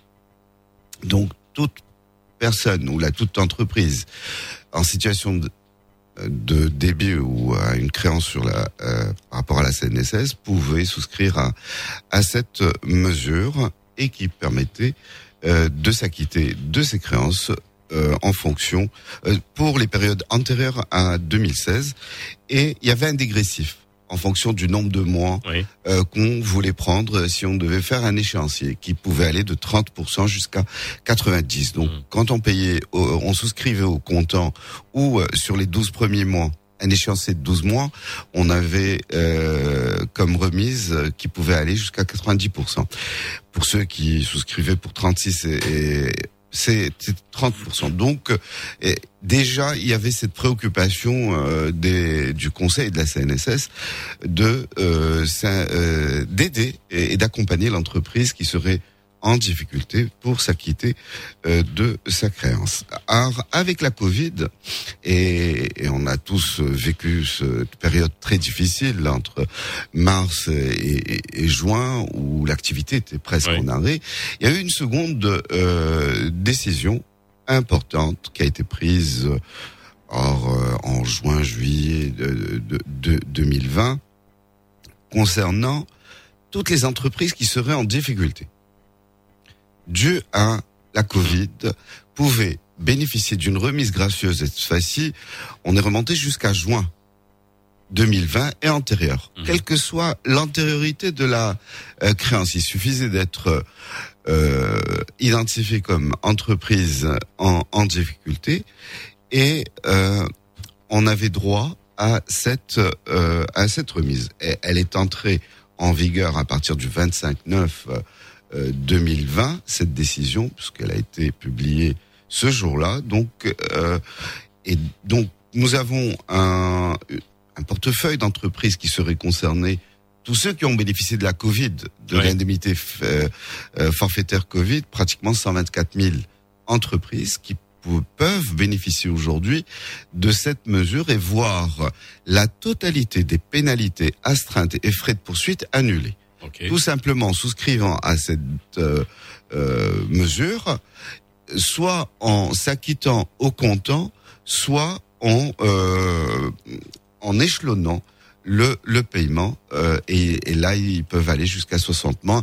Alors c'est une décision qui sera prise euh, selon euh, les critères et le montant de, de, de l'échéance. Ils peuvent aller jusqu'à 60 mois avec zéro dirham de pénalité et de f- ni ni d'astreinte puisque c'est c'est aussi important et, et les frais de poursuite. Alors en le- plus, l'objectif de de cela, l'objectif de tout ça, euh, euh, on, va rentrer dans les modalités. et Ouais, puis, ouais. euh, encore une fois, je rappelle que vous pouvez nous appeler 05 22 226 euh, 226.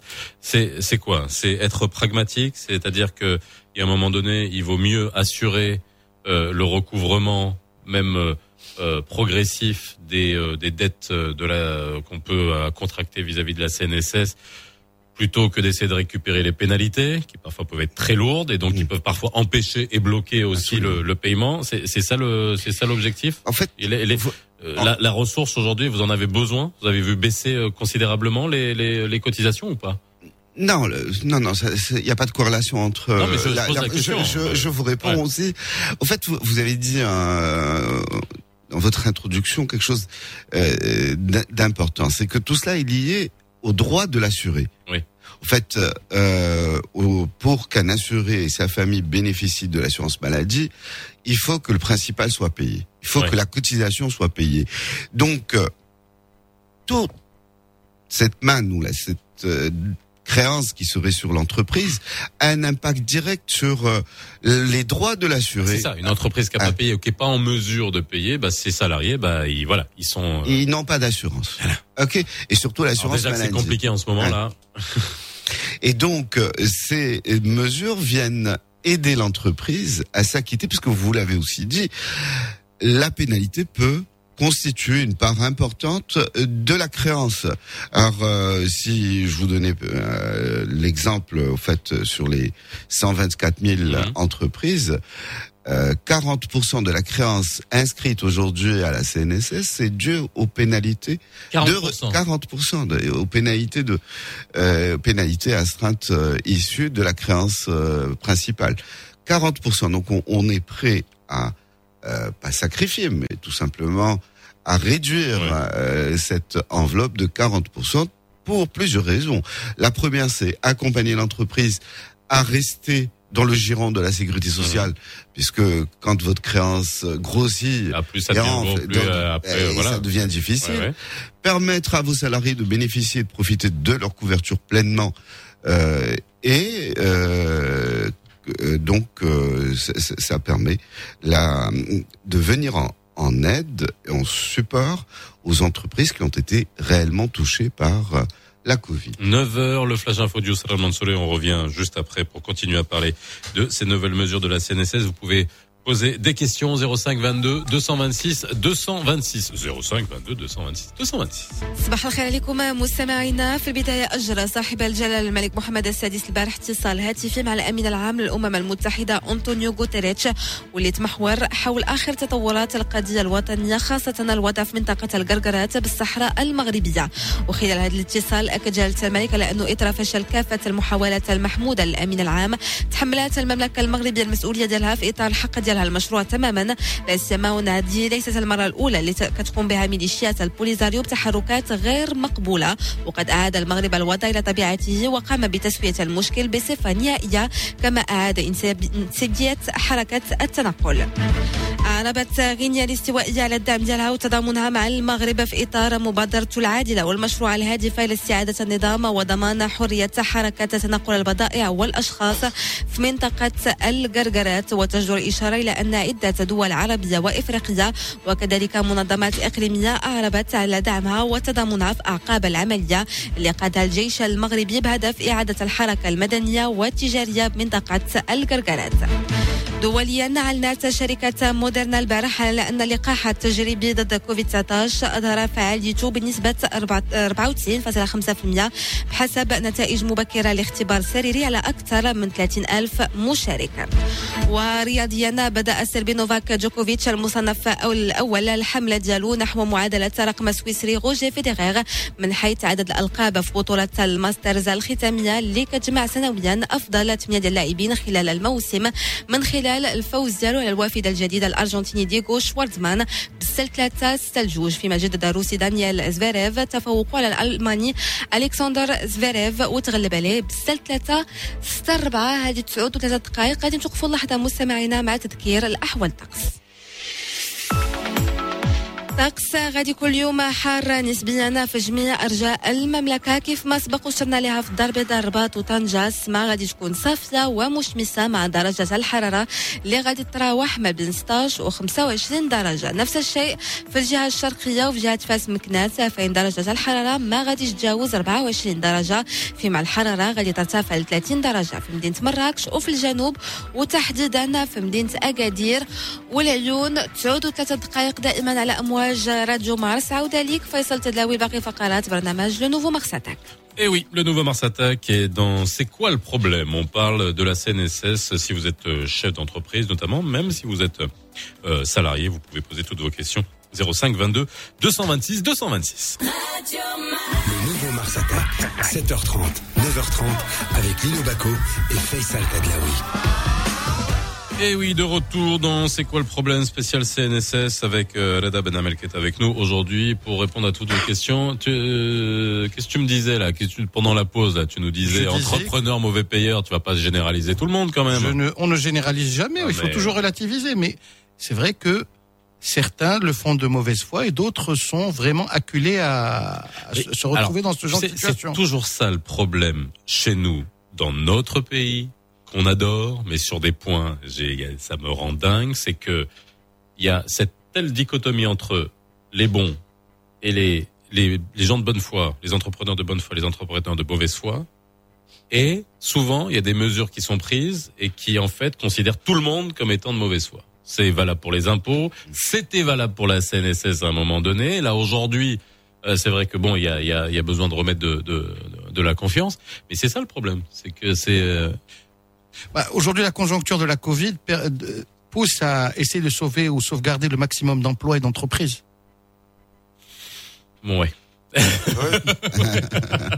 Ouais Ouais. On peut discuter de la méthode. Alice au pays des merveilles.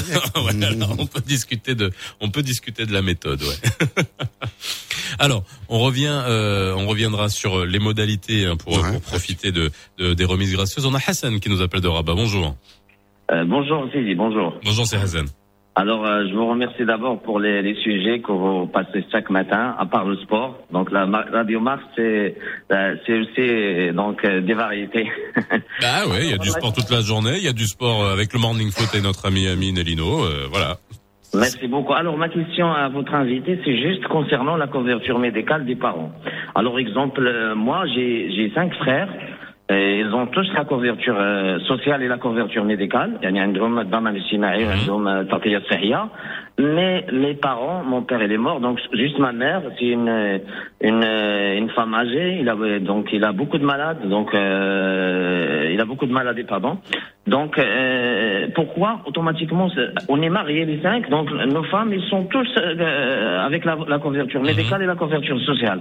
Alors pourquoi? Louis الوالدة لا علاش الوالدة لا؟ علاش نديروا مثلا نورمالمون سي سي سي لافونتاج ان لي فام يدخلوا اوتوماتيكمون لا كوفرتور مي بوركوا با لي بارون سيرتو الناس اللي ما عندهمش. ولا الوالدة ما ما خدمات ما دارت حتى حاجة ودابا تنطلعوا نهبطوا معاها بوكو دي بوكو ديبونس باش نداويوها مسكينه إلى آخره وما كاينش لا كوفرتور سوسيال حنا كلكم. كلكم خدامين كلكم عندكم الضمان الاجتماعي ولكن. الوالدة ما عندها والو. ما عندها والو مسكينة فوالا Alors, merci beaucoup, c'est oui. ma question. Merci Hassan. Euh, effectivement, la loi 6500 prévoit dans son article 5 l'extension de la couverture aux parents. C'est un projet qui était essentiel. Mm -hmm.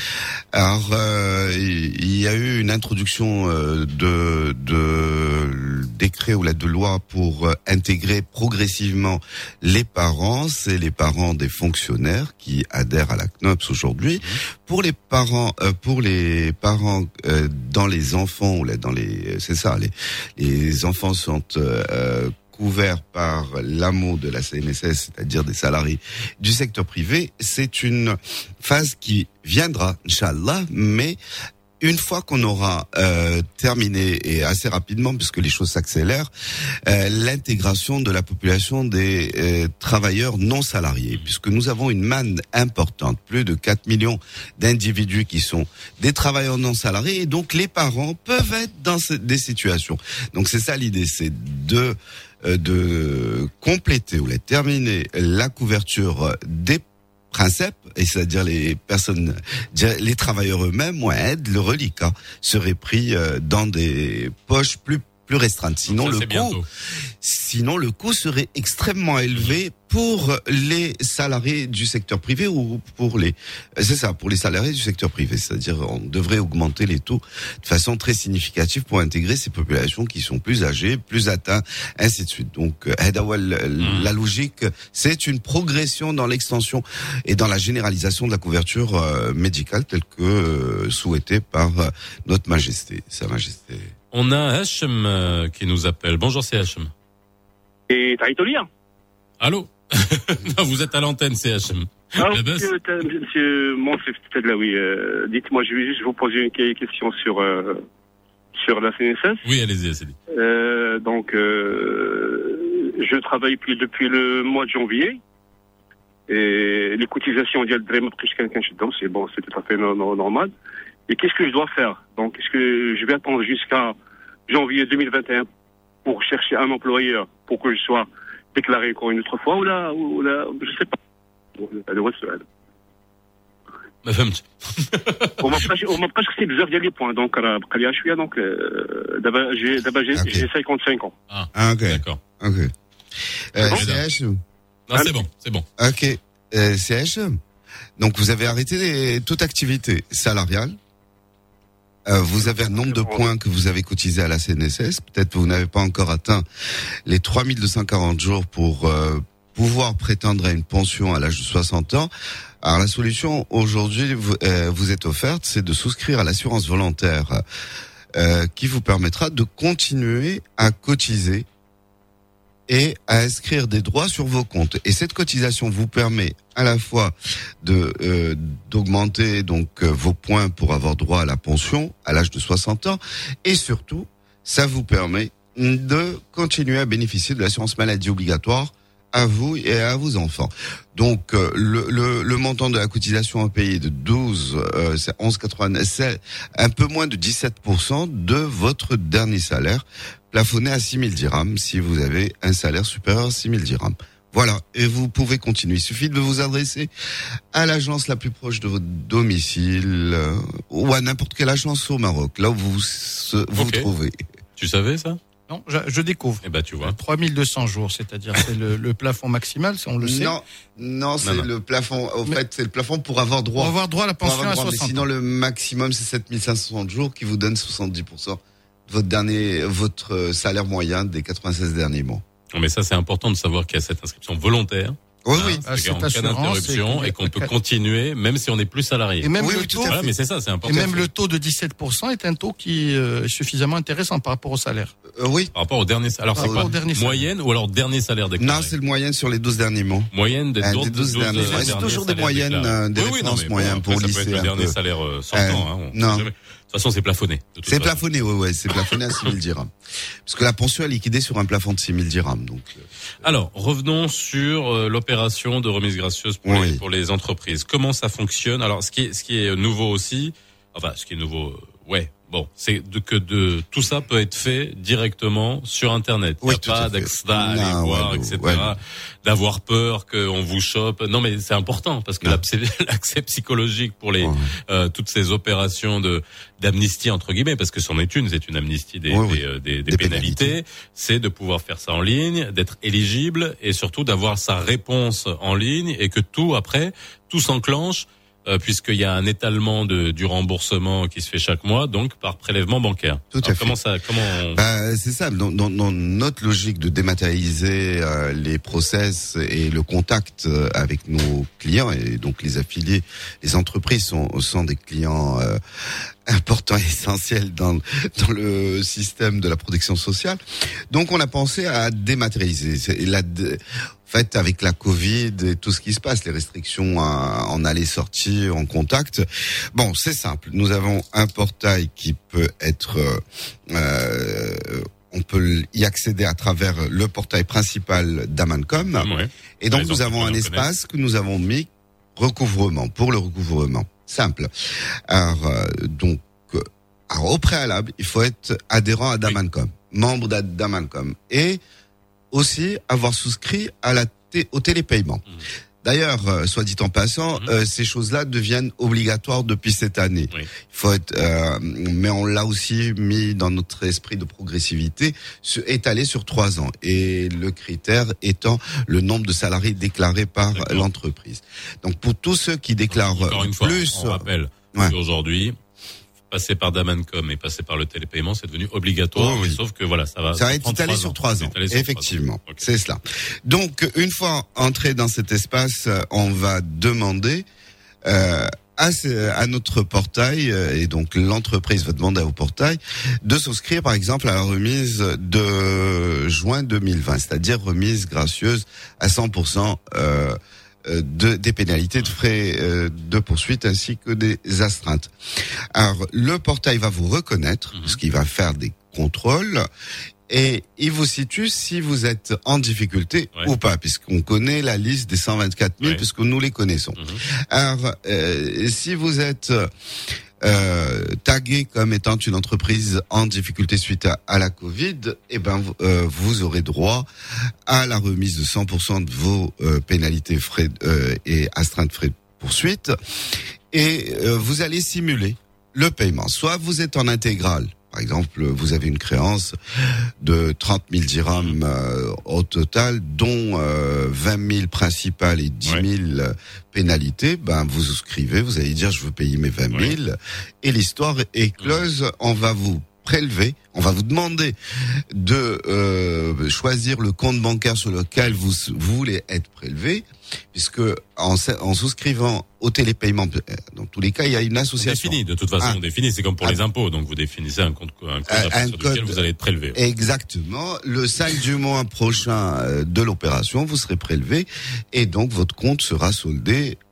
Si vous demandez une, euh, un paiement échelonné, alors le paiement échelonné, ça, le, le portail va Ça vous peut aller permettre. combien de temps Alors ça peut aller jusqu'à 60 mois en fonction de ans. critères.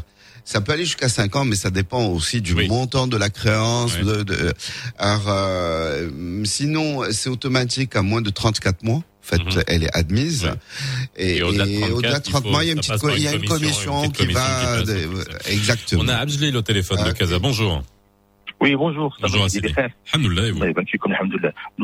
J'ai une question pour votre invité. Oui, C'est concernant les tests Covid, les les salariés qui sont, les ont la couverture à mot. Est-ce qu'ils sont remboursés ou par la, la, la CNFS, Parce que si on fait des, tests, ça va Bonne question très bonne question. Oui, oui. Ah, Mais la réponse, ouais, euh, la elle est un réponse, peu- elle est pas bonne. non, non, pas vraiment. Pour l'instant, on attend les, la décision euh, qui devrait tomber. Au fait, pas la décision, les- le, le mode opératoire pour pouvoir prendre en charge les frais liés euh, à la Covid, pour pouvoir commencer à les, à les rembourser. Il y a tout un travail qui est en train. Et je pense que c'est quelque chose qui se dénouera assez rapidement. Oui, mais bon, ça c'est aussi c'est un coup de gueule qu'on aurait pu pousser euh, Mm. Amine parce que euh, il suffit pas de demander de faire des tests, c'est que les tests ça coûte de l'argent quoi. Bah oui. Et, et le coût des tests ne baisse pas. Il ne, Hein il ne baissera jamais. Ah ben, c'est vrai, moi voilà. C'est à, la, c'est à la charge de qui Hum C'est à la charge de qui Voilà. Donc euh, encore une fois, ça c'est un appel. Qu'il Demander. y a un risque. Il y a aussi un risque. C'est que si c'est à la charge de l'employé, il n'est pas symptomatique, bah, qu'il vienne euh, à l'entreprise euh, parce qu'il ne va pas s'absenter. Non mais bien sûr, mais on peut pas demander. euh, c'est facile de demander aux, gens de se tester, mais ça coûte de l'argent, quoi. Une famille euh, de cher. quatre, euh, cinq personnes, deux parents avec trois enfants ou deux enfants.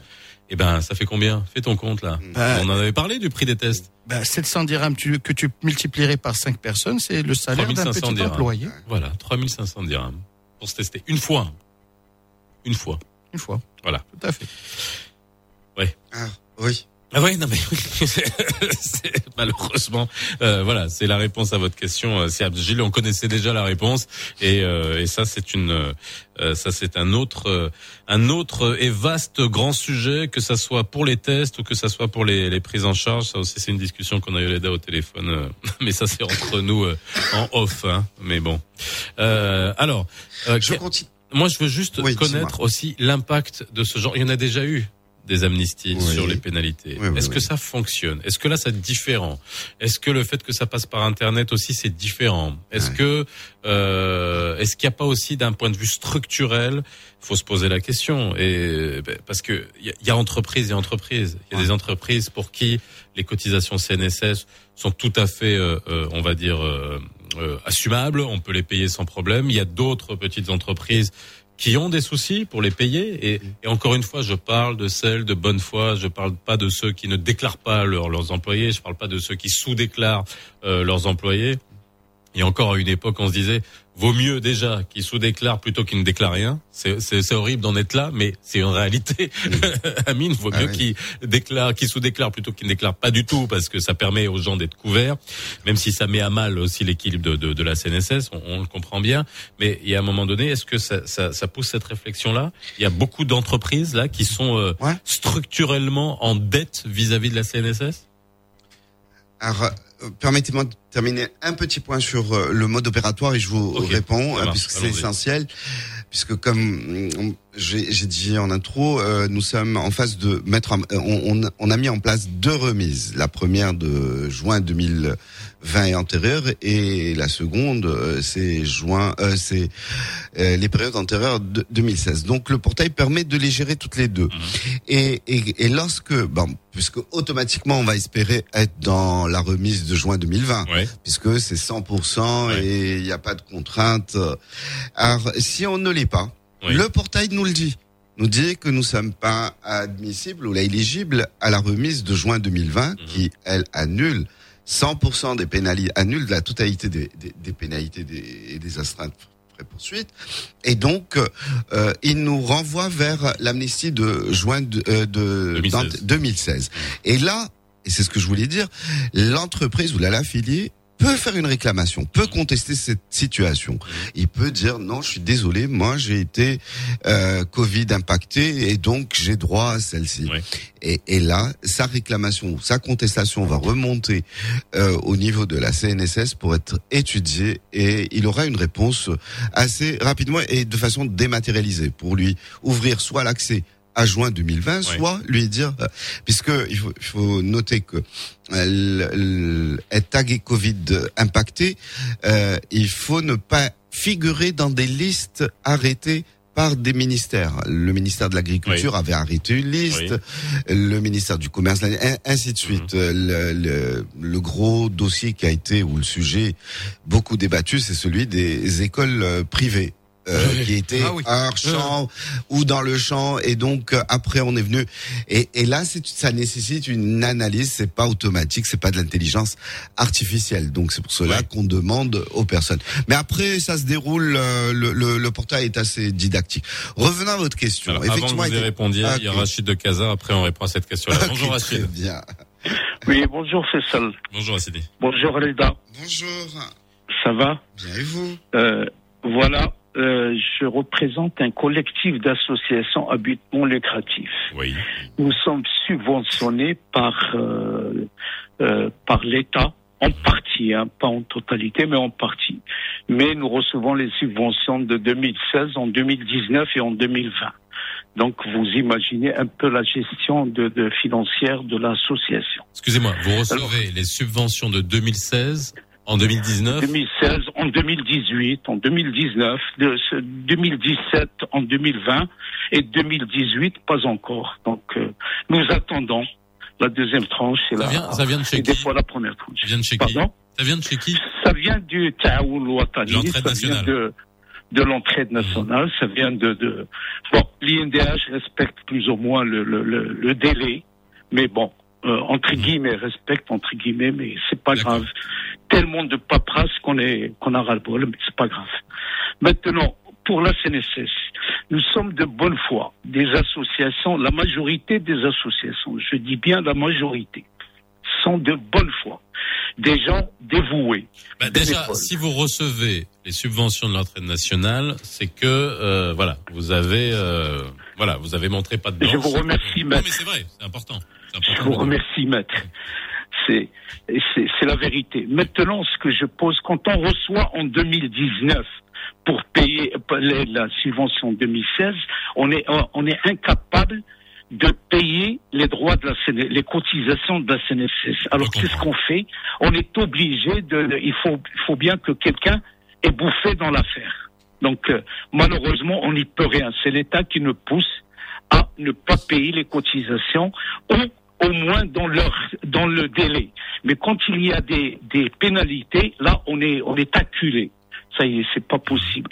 On a ou le ou le, le, personnel ou la CNSS. Donc euh, malheureusement. Alors aujourd'hui, nous demandons, nous sollicitons l'exonération totale parce qu'on ne peut pas, non seulement des pénalités, mais on peut pas, c'est pas de l'argent, c'est pas une société privée. Alors, ma question, c'est de savoir, est-ce qu'il y a possibilité de discuter, de négocier avec, au nom des associations? Et la deuxième, si maintenant, il y a les, co- les, les- la, la gratuité des pénalités, les- on va éliminer les pénalités, est-ce que c'est seulement à partir de 2016 ou bien avant? Parce que nous gérons l'ingérable. Toutes les associations, au nom des, des associations qui sont de bonne foi, hein, je parle bien, je On précise. est bien d'accord. On est toujours dans cette. Euh, on met ça en facteur. Toujours dans cette. Malheureusement, c'est indépendant de notre volonté. Malheureusement, on est acculé à, à, à jongler avec les, les, les, l'injonglable. Ok, merci Sirachid. On va laisser répondre Céleda. Ensuite, oui euh, Céleda, si vous voulez prendre le numéro de Sirachid et euh, Ah, après hors antenne lui parler, ça sera avec euh, plaisir, je pense, hein, parce que je pense que c'est un appel de, de un cri du cœur de, de Sirachid. Ok.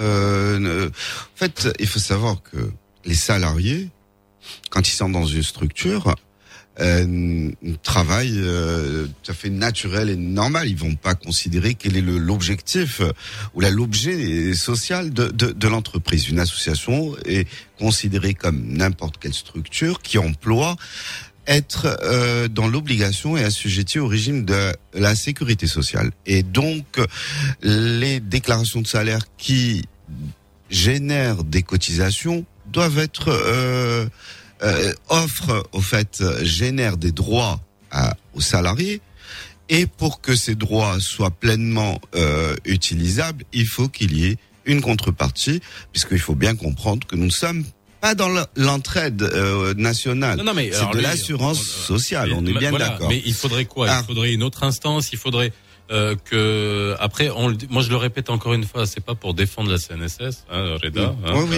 c'est que Ah, hein, mais c'est- une des instances simplement. qui a fait le plus d'efforts pendant ces dernières années. Ça, c'est la première des choses. Il faut le souligner. Mm. Mais deux, c'est là où il y a un problème, c'est quand ça fonctionne en silo et que euh, euh, moi je comprends euh, c'est Rachid Ah oui. ce qu'il dit, c'est-à-dire que faut que ça vienne d'autre part, faut que ça soit légiféré, c'est-à-dire que et ça ça m'a toujours étonné que les associations si elles n'étaient pas en plus d'utilité euh, euh, reconnue d'utilité publique, eh ben c'est considéré comme une société commerciale. Elles Ah. payent les mêmes impôts, elles payent le même niveau d'IR, elles payent le même niveau, elles payent de l'IS, de TVA.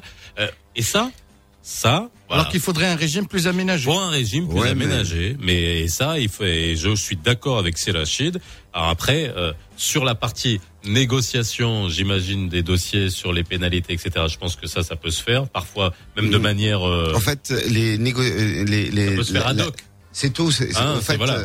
Pour les pour les pénalités à la CNSS, il y a qu'une seule façon de faire, c'est ce qu'on vient de faire, c'est les amnisties ou les remises euh, décidées par notre conseil d'administration qui peuvent se faire de façon euh, non non prévisible au fait euh, à chaque période Euh, et c'est au coup euh, par coup et, et l'association n'échappe pas à la règle générale. Donc euh, pour euh, ça, c'est- voilà, Rachid, c'est du juridique, ça n'a rien à voir avec la c'est du droit, ça n'a Mais rien oui, à du voir. droit On n'a- aucune Malheureusement. euh, nous n'avons aucune latitude à, à, transi- à transiger sur les pénalités ou à négocier euh, les, les, les pénalités. Sachant contrats- qu'il demande une exonération totale, c'est-à-dire là, c'est très compliqué pour vous. ne pas payer les cotisations de leurs salariés, c'est pas possible.